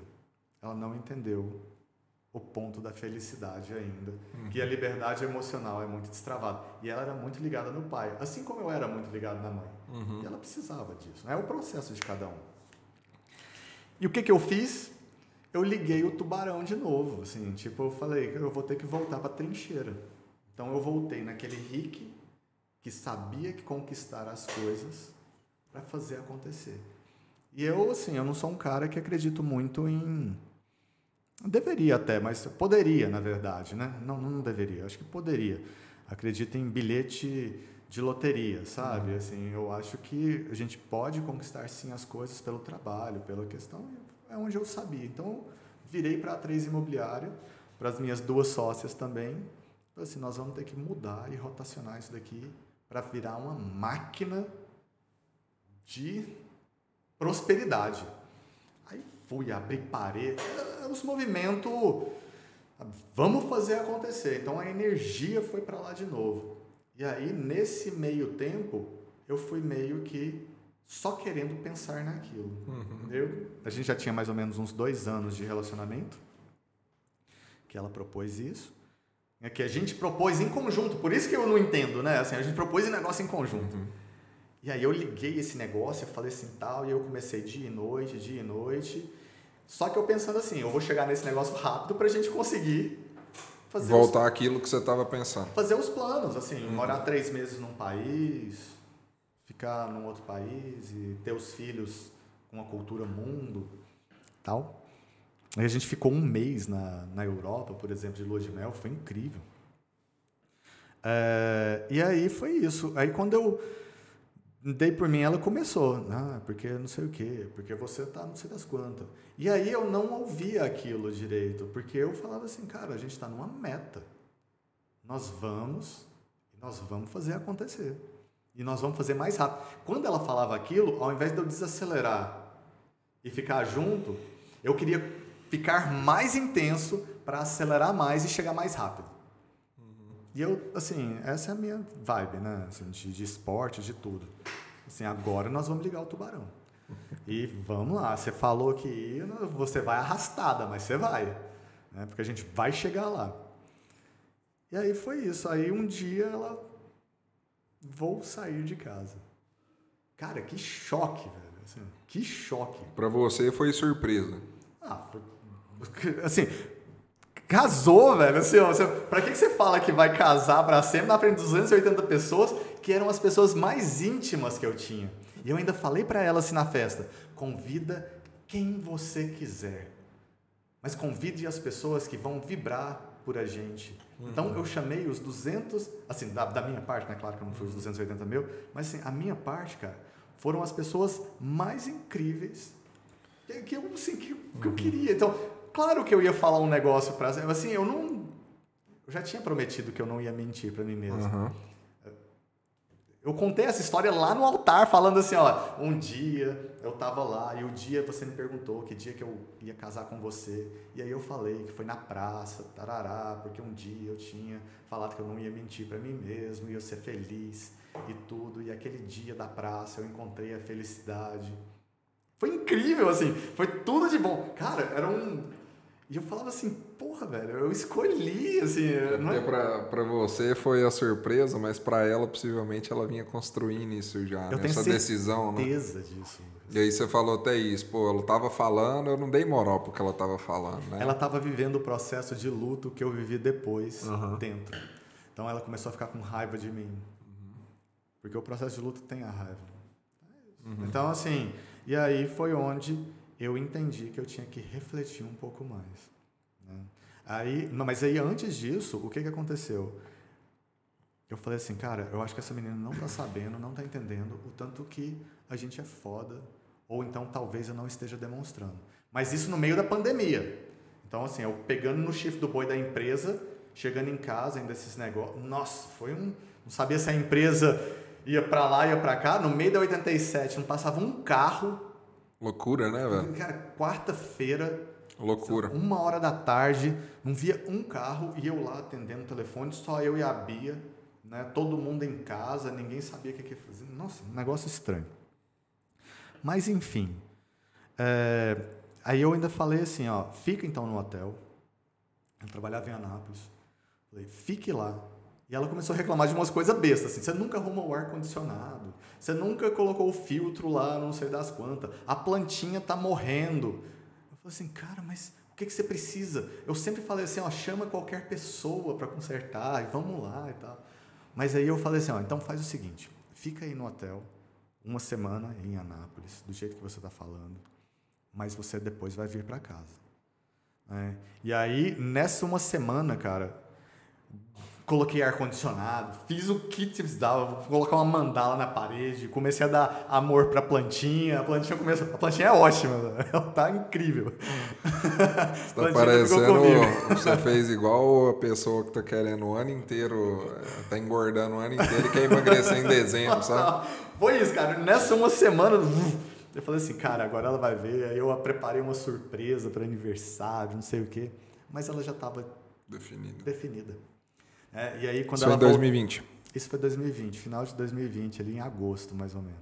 Aí ela, o aniversário dela é em outubro, e ela falou: Você nunca fez uma surpresa para mim? Eu falei assim: Mas a gente pode, sei lá, a gente come nos restaurantes o que você quer, a gente pede e tal. Mas enfim, cara, era qualquer coisa, sabe? Uhum.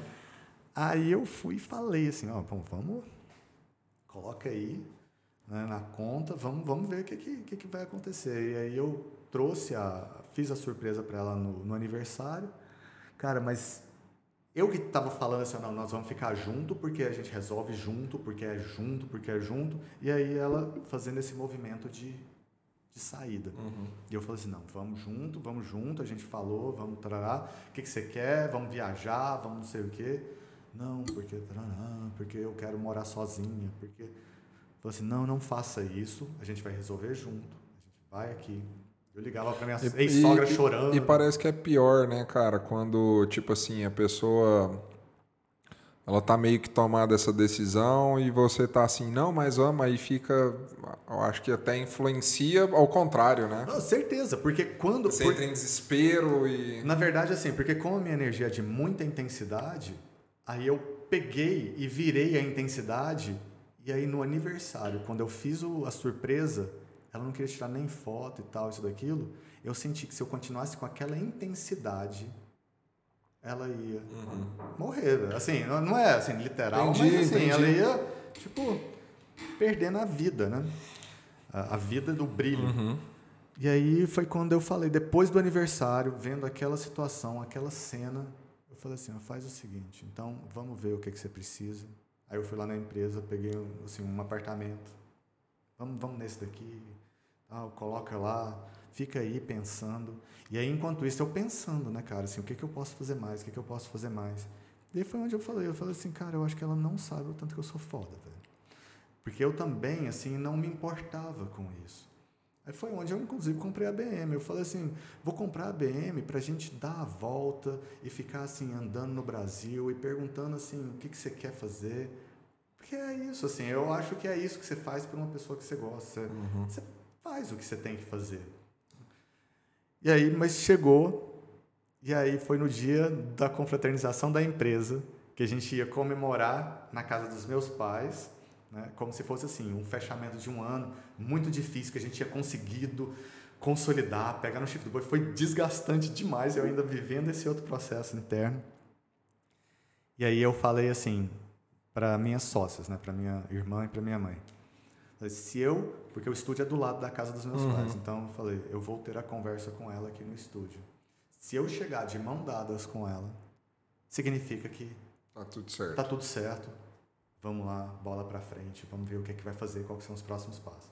Se eu não chegar, é porque realmente não deu. Uhum. E aí foi onde ela deu tiros de misericórdia, né? Uhum. E fala assim, olha, eu sou muito mais equilibrada sem você do que com você. E aí eu falei assim, então entendi. Então nada que eu fizer. E eu não sabia que era assim, porque na minha Você imaginou que você ia dar conta de Cara, na minha cabeça, velho, assim, era possível qualquer coisa, sabe? Assim, uhum. eu não considerava a sua vontade, eu uhum. considerava o plano que foi feito. Então, assim, para mim sempre foi é ser campeão do mundo.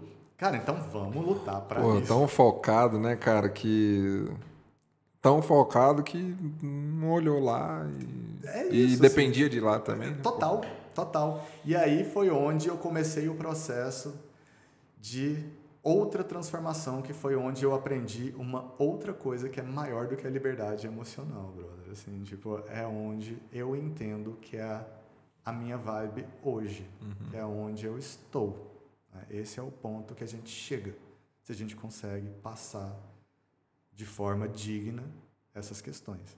Porque é assim, quando a gente vai conquistar a liberdade financeira, existe um chefe de fase para você passar daquela liberdade financeira, porque é o conforto. Uhum. Você vai acostumando com aqueles negócios e tal, depois aí você quer mais. Se a gente começa, né, eu vou falar, se, se a gente começa a se denegrir para conseguir mais dinheiro, você morreu no chefão, uhum. porque você está preso naquele ciclo. Aí você vai ter que resolver os problemas de pessoa que dá um golpe na praça, uhum. que assim, que perdem a ética para fazer de qualquer forma, passa os outros para trás. Você não passa dessa fase, uhum. porque você tem que resolver, você está preso nela. Mas quando a gente passa e entende, a gente é, é aberto a nova porta. Uhum. Para mim foi essa liberdade emocional. Tem pessoas que já nascem com a liberdade emocional, com a liberdade financeira. E é mais difícil ainda, porque quando elas nascem com a liberdade financeira, elas não têm o sentimento dessa primeira conquista. E como o sentimento da liberdade emocional é muito mais difícil, é romper o casulo com os pais. Por isso que a gente vê, assim, ó, eu admiro aquele príncipe Harry. Sei. O cara... cara furou muito, né? Nossa, Foi tá muito louco, louco velho. Né? Assim, ó, tipo, na cabeça de quem ainda não tem uma liberdade financeira, entende que aquilo é loucura. Uhum. Mas quem já tem uma liberdade financeira sabe que aquele é a próxima bolha.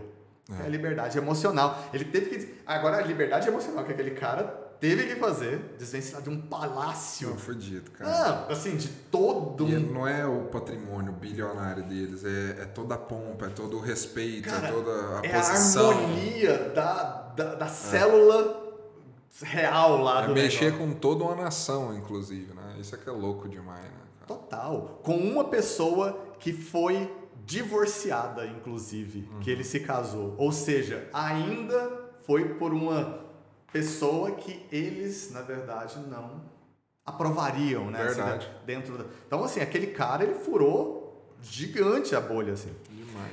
Aí, então, conseguiu isso. Mas aí, quando eu consegui, eu fiz uma outra proposta para mim, igualzinha essa proposta que eu tinha feito, da felicidade. Eu falei assim. Quer um café, Marquinhos? Não, cara, obrigado. O que, que você quer? Quer alguma coisa? Pede um café para nós, por favor. Não, só, só um, por favor. E aí? Mas aí é onde eu entendi o seguinte. Você quer pôr o celular para carregar? Não, cara, depois eu carrego. Tá tranquilo. Eu vou ali no shopping. E, e aí eu entendi o seguinte, cara. Que na questão da só lembrar assim o ponto que eu estava pensando aqui. Na questão quando a gente vai furar essa liberdade emocional e que a gente conquista ela, aí tem a próximo, o próximo passo. Uhum. Eu falei, eu gostaria de ser totalmente livre. E isso eu ainda falei na questão assim, ainda estava casado com ela. Eu fiz uma proposta. Antes era feliz, outra Agora é livre. É livre. E a liberdade ela é diferente para o homem e para a mulher. Uhum. A mulher quer o amor e o homem quer a liberdade. E ambos são Uhum. antagônicos, né? É a outra lei do Caibalion que chama a lei do gênero. Então, o feminino e o masculino são coisas que se complementam. A liberdade e a segurança, não é o amor, perdão. É a liberdade e a segurança. O homem quer o amor e a liberdade. A mulher quer o amor e a segurança. E ambos são antagônicos ali. E aí eu tava nessa, nessa vibe e falei assim, qual que é uma próxima proposta bacana para fazer? Porque você quer continuar aquela busca de alimentar e de crescer. E eu entendi que ter a liberdade seria uma coisa incrível. Só que eu não imaginava a liberdade de separação. Puta, calma, valeu demais. Ah, você não imaginava que a liberdade era. De jeito nenhum. Assim, para mim, isso nem passava pela cabeça. Falou sim. É sim, cara. Assim, eu fui uma pessoa que refleti para casar. né? Eu não É casei uma por porra da pressão. escolha, né, Marquinhos? Porque, velho. Eu vou falar muito sinceramente, como alguém que é casado. é, os dias são mais difíceis do que fáceis, cara. Eu entendo. Essa é a minha opinião. Hoje, principalmente do jeito que está hoje. Lá, Eu mim. entendo. É mais difícil. É uma porra de uma escolha, cara, na moral. Porque se você quiser ir, você vai. Você pode fazer a festa surpresa, comprar a BMW, a Porsche, a Sim. vaca, a fazenda. Mas se você quiser ficar também, você fica sem BMW, sem jantar, sem surpresa, sem tal. E aí, tamo de mão dada? Vamos transformar junto esse negócio aqui e fazer ele ficar o resto da vida? Ele vai ficar. É isso. Mas tem que ser uma escolha dos dois. Isso, é o Isso. que eu aprendi. Esse aqui é o, o foda, né? Isso é que é o bom, Lucas. É o bom. Na verdade Ah. é isso. Mas assim, é isso que eu aprendi. né? Eu não sabia que era bom. Até eu aprender.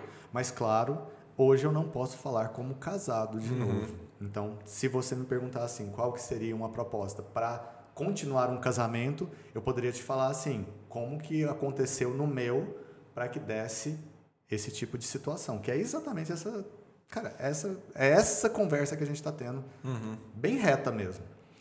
E mas aí eu entendi aquilo. Eu falei, cara, é o seguinte.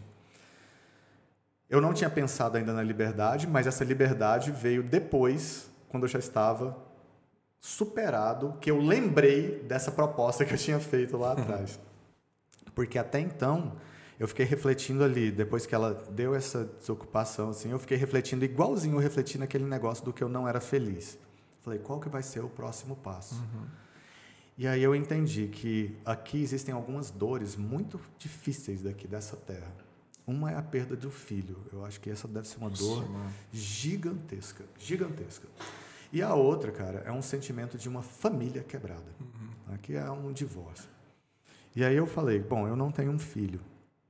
Então, eu entendo que essa pode ser a maior dor que eu vou passar até então. E eu gostaria, e aí foi uma proposta que eu fiz para mim, eu gostaria de viver cada pedaço dela, para eu aprender tudo que eu puder com essa dor. Eu sabia que aquilo era grande. Você viveu esse luto, então. Eu vivi o luto intensamente. Mas o luto não é o luto assim, aquele ah, de reclamar. Não é esse, cara. É o luto de viver as fases dele. Então, num primeiro momento foi, não acredito que essa mulher fez isso. É a negação, né? Você fala. Depois teve o xingamento. Nossa, eu permiti, eu xinguei até a quinta geração dessa pessoa. Falei assim, porra, mas que. Aí eu ficava com outras meninas, e aí pensava assim, cara, eu não devia estar fazendo, que não precisava estar fazendo, não é não devia, não precisava estar fazendo isso, que coisa e tal. Aí surgiu uma com possibilidade de gravidez, eu falava, nossa Puta senhora, meu Deus do céu, para que, que eu tô passando por essa situação? Porque entra num ritmo frenético também, né? Você precisa de suprir, né? A Ah. compensação. Você fala assim, porra, eu fui um abandonado, né, velho? Assim, então, é, é um negócio. Meio que até um eu mereço fazer isso aqui agora. Cara, e assim, querendo ou não, Lucas, sabe? Assim, eu, igual eu te falo, assim, é, é por isso que é perigoso. né? Perigoso em determinado sentido, claro. Por isso que é importante a gente ter consciência de como que é o material. Porque uma BMW abre portas. Uma, uma casa na praia abre portas. Um helicóptero abre, abre portas, né? Então, e isso é o que deslumbra. Então, assim, é claro, eu já tinha comprado BMW, eu falei assim, ah, cara, vou, tudo bem. Bora pro jogo, né? Vamos, vamos colocar, vamos fazer, tal. Dou o nome para ela, tal, isso aqui, eu chamava Brússia, tubarão branco. Nossa, ficou bonito, hein, cara? Cara, é, não, show de bola. E aí, onde eu falei assim, ah, vamos viver, vamos... E aí foi onde eu conquistei um outro momento que eu também nunca tinha tido até então, que é a liberdade de tempo. Porque eu tinha justificativa para não pensar em nada. Né? Então eu falei para as minhas sócias, falei assim, olha, é o seguinte. Caralho, o tempo é todo seu hoje, velho. Você tá falando aí agora e é todo é seu. É isso. E aí o que, que aconteceu com Desculpa, essa liberdade? Eu falo muito palavrão, velho. Cara, assim, ó, tipo, eu acho que a gente tem que ser a gente mesmo. Hoje eu, eu sou totalmente em prol de você ser feliz. É. Né? Assim, você ser alegre e você ter o brilho no olho. E falo o que precisa. E aí, é, o que que, que que eu vi? Assim, eu comecei a ter essa liberdade de tempo. E aí eu comecei a viajar, fazer as viagens sozinhos.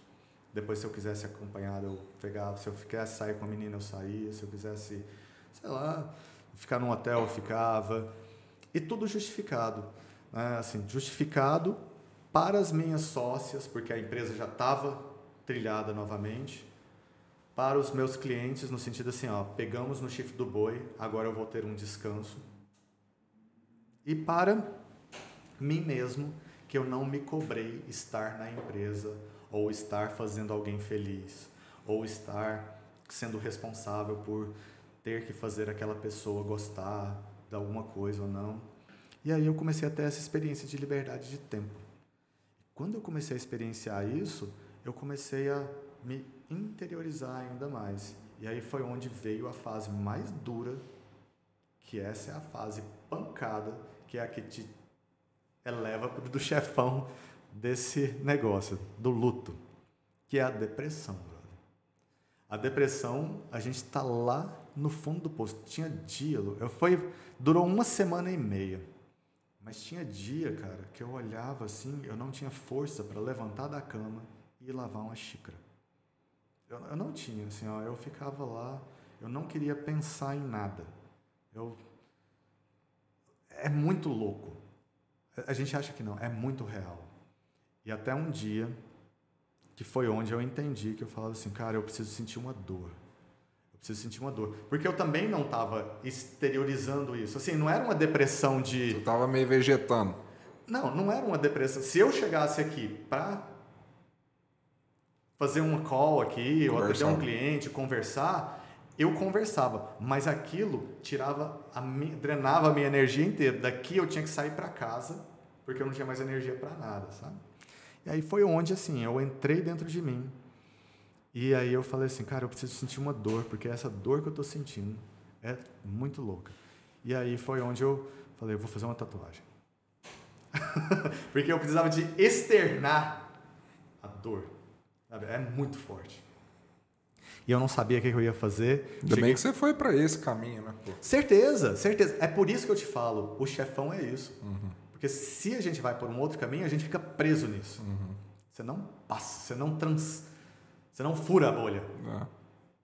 É. E aí eu fiz a tatuagem e quando eu fiz a tatuagem foi um Deus nos acuda.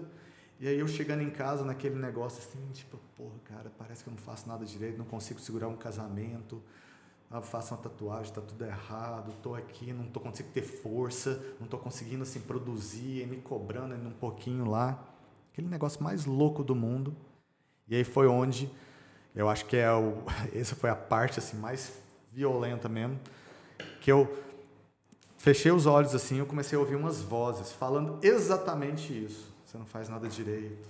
Você não sei o que, você não consegue ser um casamento. Você é um cara que não sei o que, você tarará. E eu falo assim, pelo amor de Deus, para, para, deixa Era como se você estivesse falando para você ou um terceiro falando para você? Cara, é como vários terceiros falando para mim. É como se a gente estivesse atravessando um vale das sombras e a gente está assim, todo mundo falando. É aqueles desenhos da Disney, onde você vê assim, aquele pessoal atravessando um inferno ali e o pessoal lá.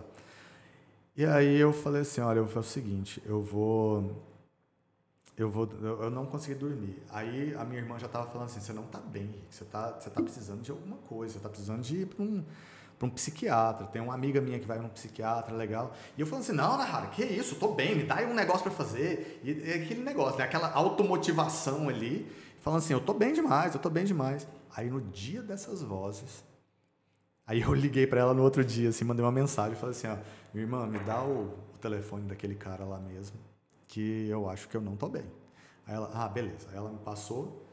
Aí eu fui lá, eu lembro que era mais ou menos umas 11 horas da manhã. E aí eu de bermuda, era uma terça-feira, cara, um sol quente pra caralho. E aí eu parei na frente do consultório, eu falei, cara, quem diria, velho? Eu aqui num psiquiatra. Assim, é um preconceito, mas acontece. E aí eu lá, e aí eu sentei na mesa do cara. Graças a Deus ele tinha, tinha foi tudo certo também, assim. Eu acho que é isso que é bom. E aí eu sentei na mesa dele, ele falou: "Cara, e aí, como é que você tá?" Eu falei assim: "Cara, é terça-feira, um sol quente, 11 horas da manhã. Eu tô de bermuda aqui, velho. Como é que você acha que eu tô? Eu tô, sei lá, eu nem sei como é que eu tô, mas assim, vamos lá. E aí ele fez uma pergunta, porque ele falou assim, ó, você teve algum sentimento de desistir? E foi onde eu lembrei que quando eu estava ouvindo as vozes, eu falei assim, ó, cara, melhor seria se eu morresse. E foi isso que me assustou, que eu falei assim, ó, eu preciso de ir lá. E aí ele receitou um negócio lá. Aí eu falei assim, ah, doutor, esse negócio aí vai me... É, como é que é? Isso daqui vai me viciar? Aí ele falou assim, não, isso daqui é o seguinte, você teria que tomar dois, mas eu vou te receitar um quarto de um só para você, não sei o quê, e isso não tem nada a ver. Uhum. Aí eu falei, ah, então beleza, então me dá aí que é um, uma coisa que vai relaxar. Ele falou assim, vai ser um relaxamento, tarará. Muito perfeito. Aí ele pegou um outro bloquinho e receitou um outro lá. Aí eu falei assim, e esse daí? Ele falou assim, esse daqui, vicia. Esse é punk. Esse é punk. Eu não lembro do nome do remédio, mas assim, é um tarja preta. E aí eu. Cara, eu saí desanimado daquele negócio. Eu saí refletindo, não foi desanimado, eu saí refletindo. E aí eu parei na frente de uma farmácia. Eu, desanimado, eu fiquei uns 15 minutos ali no carro, olhando aquele negócio. Eu falei assim: não é possível comprar um negócio desse, não tem lógica. O cara que sempre foi atleta, positivo, estava numa vibe, tarará, e me cobrando. Mas aí eu lembrando das vozes ali, e aí eu olhando, e eu fiz um desanimado, desci, fui. Impressionante tanto que aquele negócio é barato. Eu pensei que fosse um negócio caro, assim, para desestimular as pessoas de, de, de fazer. Não, é, é barato, velho. É barato o negócio, assim. E um negócio que é viciante, né? Segundo o cara lá. Aí o que, que aconteceu? Eu fui, uns 10 minutos mais ou menos na farmácia, fiquei olhando aquilo ali, entrei no carro. Eu peguei e fiquei olhando mais uns 10 minutos para aquela tarja preta ali, assim, na minha mão, né? No, a caixa. E aí pensando e refletindo, nossa, que loucura, que loucura, que loucura. Mas aí foi o ponto da virada. Foi ponto que sempre me fez conquistar tudo aquilo que eu quis. Foi esse mesmo ponto desde adolescente, desde criança, desde tudo. É esse ponto que você faz alavancar qualquer coisa na sua vida. Eu falei assim, ó, tudo bem. Eu aceito que eu preciso. Porém, eu não quero.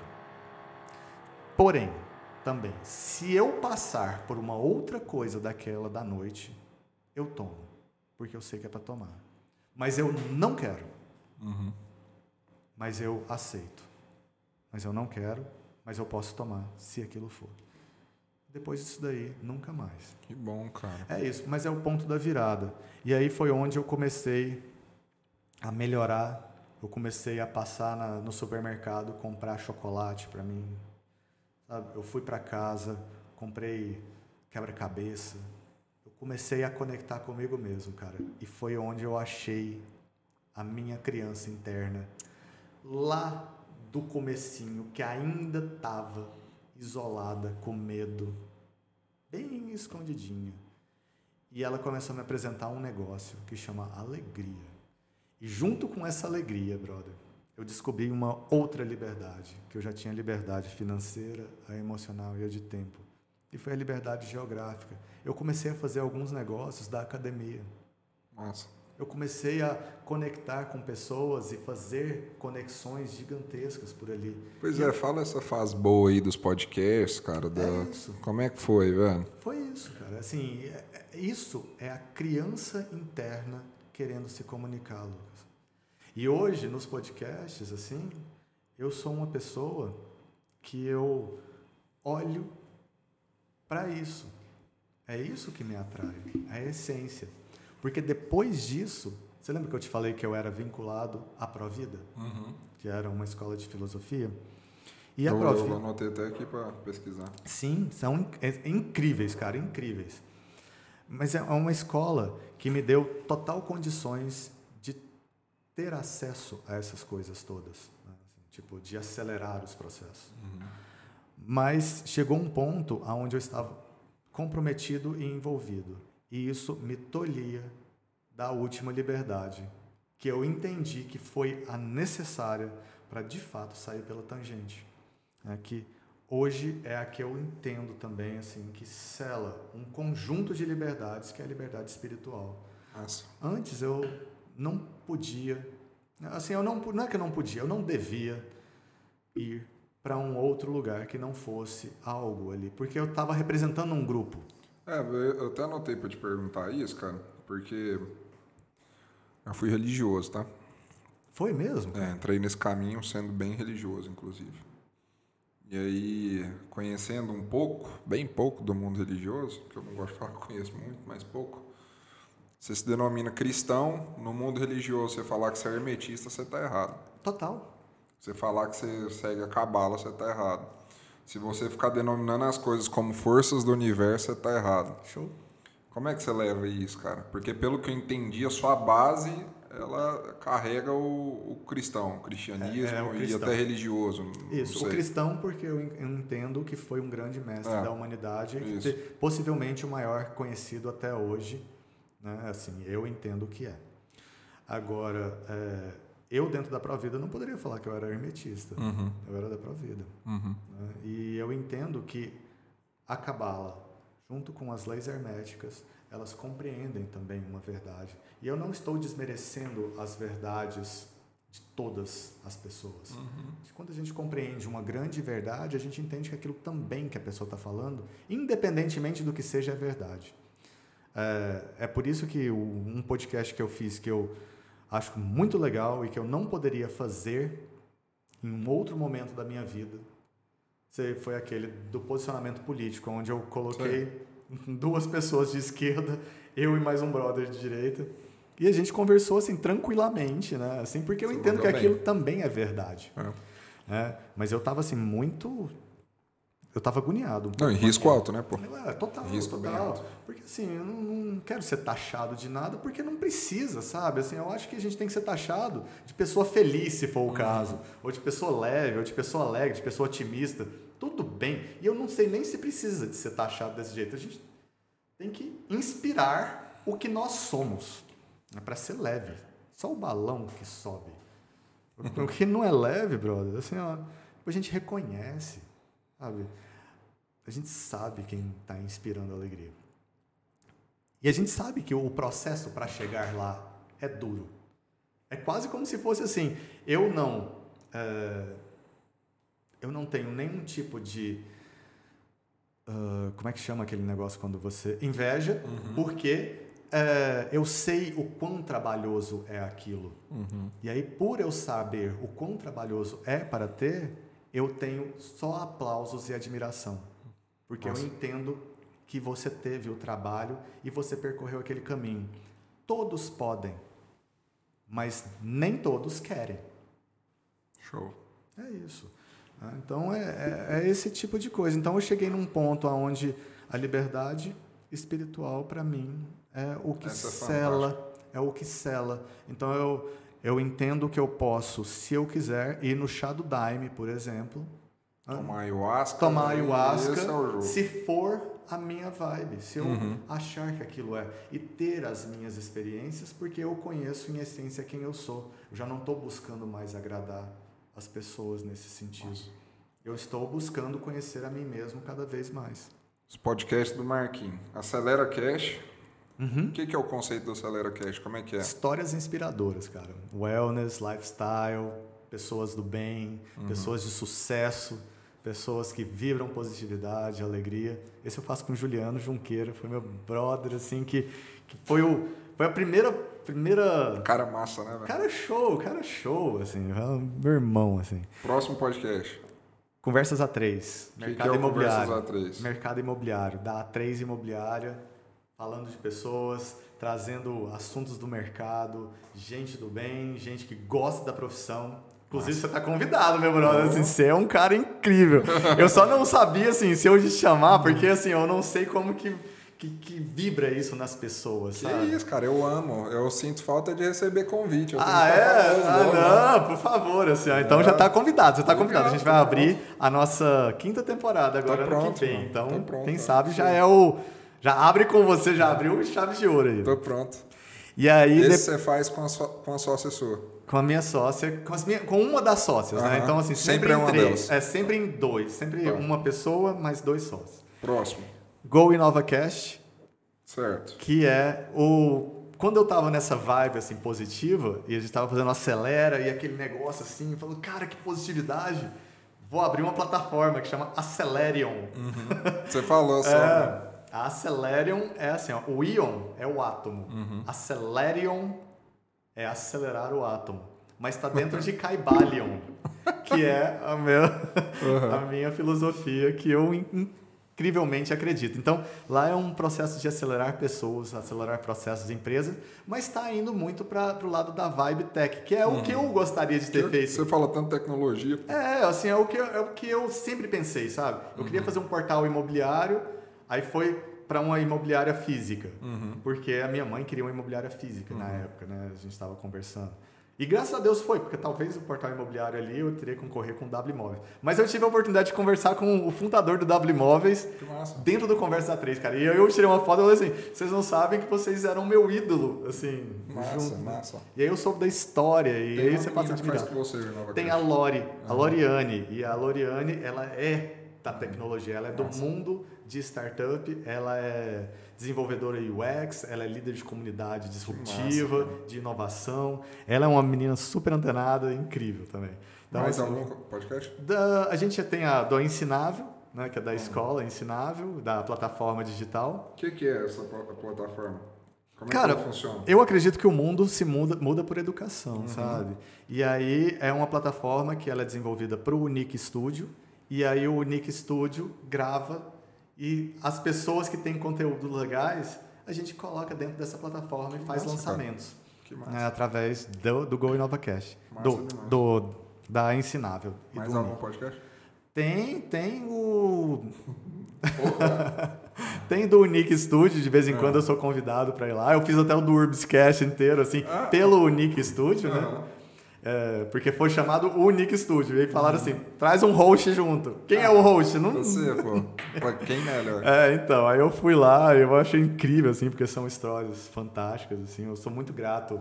A primeira ao Shire, e claro, assim, primeiro, não, primeiro, primeiro mesmo, ao Juliano Junqueiro, que é Massa. meu brother, irmão, e claro, ao Shire, que tá aí junto. E prazerzaço, assim, Top. ter te conhecido nesse ano, meu brother. Mais algum? Ahn, tem mais um, cara, que. Mas esse assim, esse tá começando. Então, assim, esse chama Jornadas Incríveis. Eu já vou falar com o Lucão, esse já tá marcado pra semana que vem. Top. Cara, show de bola. Xará seu aí, mas é um cara do bem, um cara da literatura, um cara incrível. massa. E já tem um outro também que eu. Um outro convidado, né? Então, esses. Jornadas Incríveis, que é. Eu acho que é essa vibe, assim, mais de histórias sensacionais. Pô, massa, hein, E cara? eu tava assim, falando, cara, é, sei lá, E é uma delícia fazer isso aqui, né? Eu gosto muito, eu acho fantástico. cara, eu busco o brilho no olho, sabe? Eu busco isso. E eu busco a conexão de onde que tá aquilo, para ver se aquilo é verdade ou não. Não para julgar, mas às vezes para dar um incentivo, inclusive, para pessoa assim, sei lá, despertar. Massa.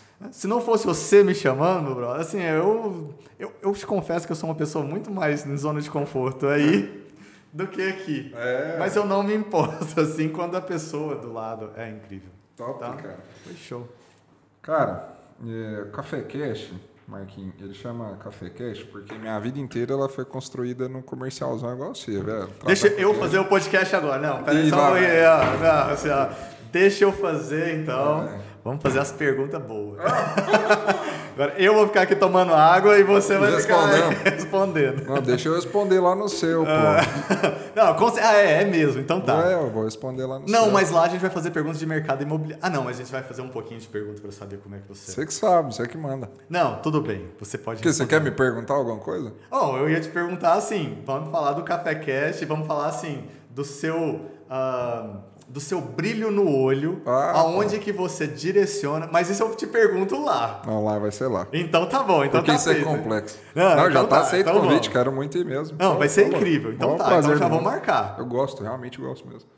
E é... a sua história é bonita, cara. Oh, é obrigado, bonita, cara. É massa, é de, assim, de um empreendedorismo único e é do impulso natural, é. que é exatamente esse furar a bolha. E você saiu e você, assim, tem todas as condições, meu irmão. Que isso, assim, de chegar. Valeu. E quem sabe, assim, eu espero, né? Eu espero mesmo, assim, foi aquilo que eu falei, assim, eu espero que as histórias da gente sempre se encontrem no polo positivo é. das coisas, para fazer o mundo acontecer de forma cada vez mais positiva. E a gente só faz isso se a gente não deixar a raiva, porque isso é. existe, ela passar da cintura. Meu. É igual é. dinheiro. Dinheiro não pode passar do bolso. Dinheiro e raiva é uma coisa que vem da terra. Massa. E ele não passa do bolso. Porque se passar do bolso, começa a dar alguns tipos de perturbação. Muito bom isso. A energia sexual, ela é também da terra. Mas quando ela passa e entra para cá, aí entra em Kundalini, que é outro tipo de energia, vibração. E aí você, você tem que fazer pode... um podcast sobre energia, cara. Será, sobre cara? Questões Será? energéticas. você manda sou, muito, você sou, sabe tudo, pô. Sou um cara que nasceu com pessoas incríveis do lado. Assim, Cara, e aí chama Café Cash porque Isso. minha vida ela foi construída tomando café, eu brinco, né? Eu gosto de negociações informais, eu gosto de Você é do café coisas... sem açúcar já? É, tá. desse jeito. Eu não gostava de café. Hein? E o café, na minha opinião, cara, ele conecta a gente. Eu tô tomando um cafezinho com um cliente ali e tá conectando e com qualquer outra pessoa de maneira informal. Aí o que, que eu te pergunto, cara, pra gente finalizar? Tá. Se o Marquinhos pudesse tomar um café, velho, com qualquer pessoa que já passou na face da Terra, qualquer uma, você pode escolher qualquer uma. Quem que você tomaria esse café de uma hora e por que essa pessoa? Tá. Quando eu abri a Acelerium, eu estava assim no ápice da minha alegria e tudo mais. E eu lembro que a primeira, o primeiro vídeo que eu coloquei lá, e eu falei assim, olha, Lara, né, e a turma que estava lá, é, eu falei, a Acelerium, ela é uma plataforma que assim que traz o meu melhor. E a gente tem que vibrar numa positividade como se fosse do Gandhi. Massa, então, assim, é aquele seja a mudança que você quer ver no mundo e tudo mais. E o primeiro vídeo que eu coloquei foi o do Gandhi. Massa. Né? Para ser um pedacinho. Eu falei, a disrupção, ela está aí. O disruptivo está aí.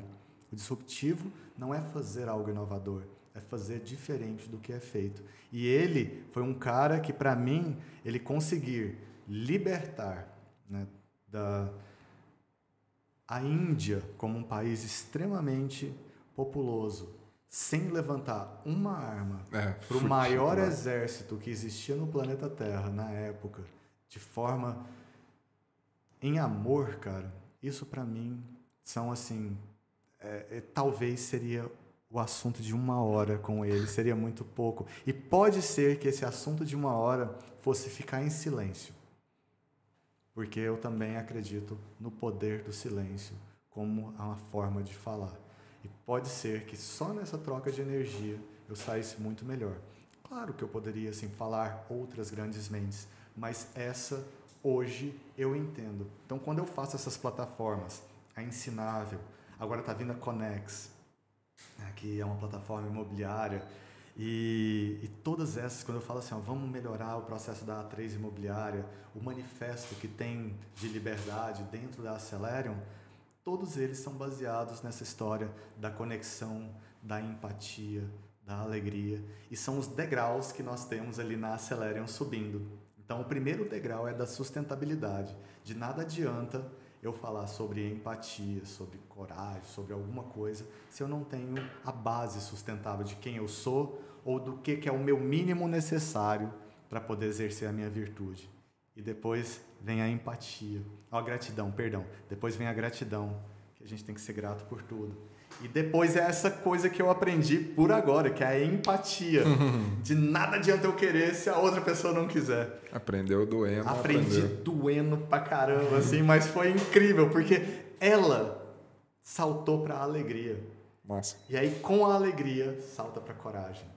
E aí, da coragem, vai pra criatividade, que a criatividade nada mais é do que a inteligência se divertindo. Ou seja, é a criança junto com você, no adulto responsável que você é. E depois a inovação. A inovação vem daí. Gandhi, para mim, foi um inovador, uma forma de conduzir. E aí, o último degrau, que é o resultado, que é o oitavo degrau, na verdade, que pode ser resultado em todas as esferas. né? Não é um resultado só financeiro, porque eu acredito que o resultado financeiro está na sustentabilidade. Mas tem gente que gosta do resultado financeiro ali e tudo bem. né? Pode ser também, a inovação também leva ao resultado financeiro, criatividade também, coragem, tudo isso. Enfim, então essa seria a pessoa que eu escolheria hoje. Massa. E gratidão pela pergunta, meu irmão. Você assim. foi a primeira pessoa que citou ele. Marquinhos, onde que a galera te encontra aí? Suas redes sociais?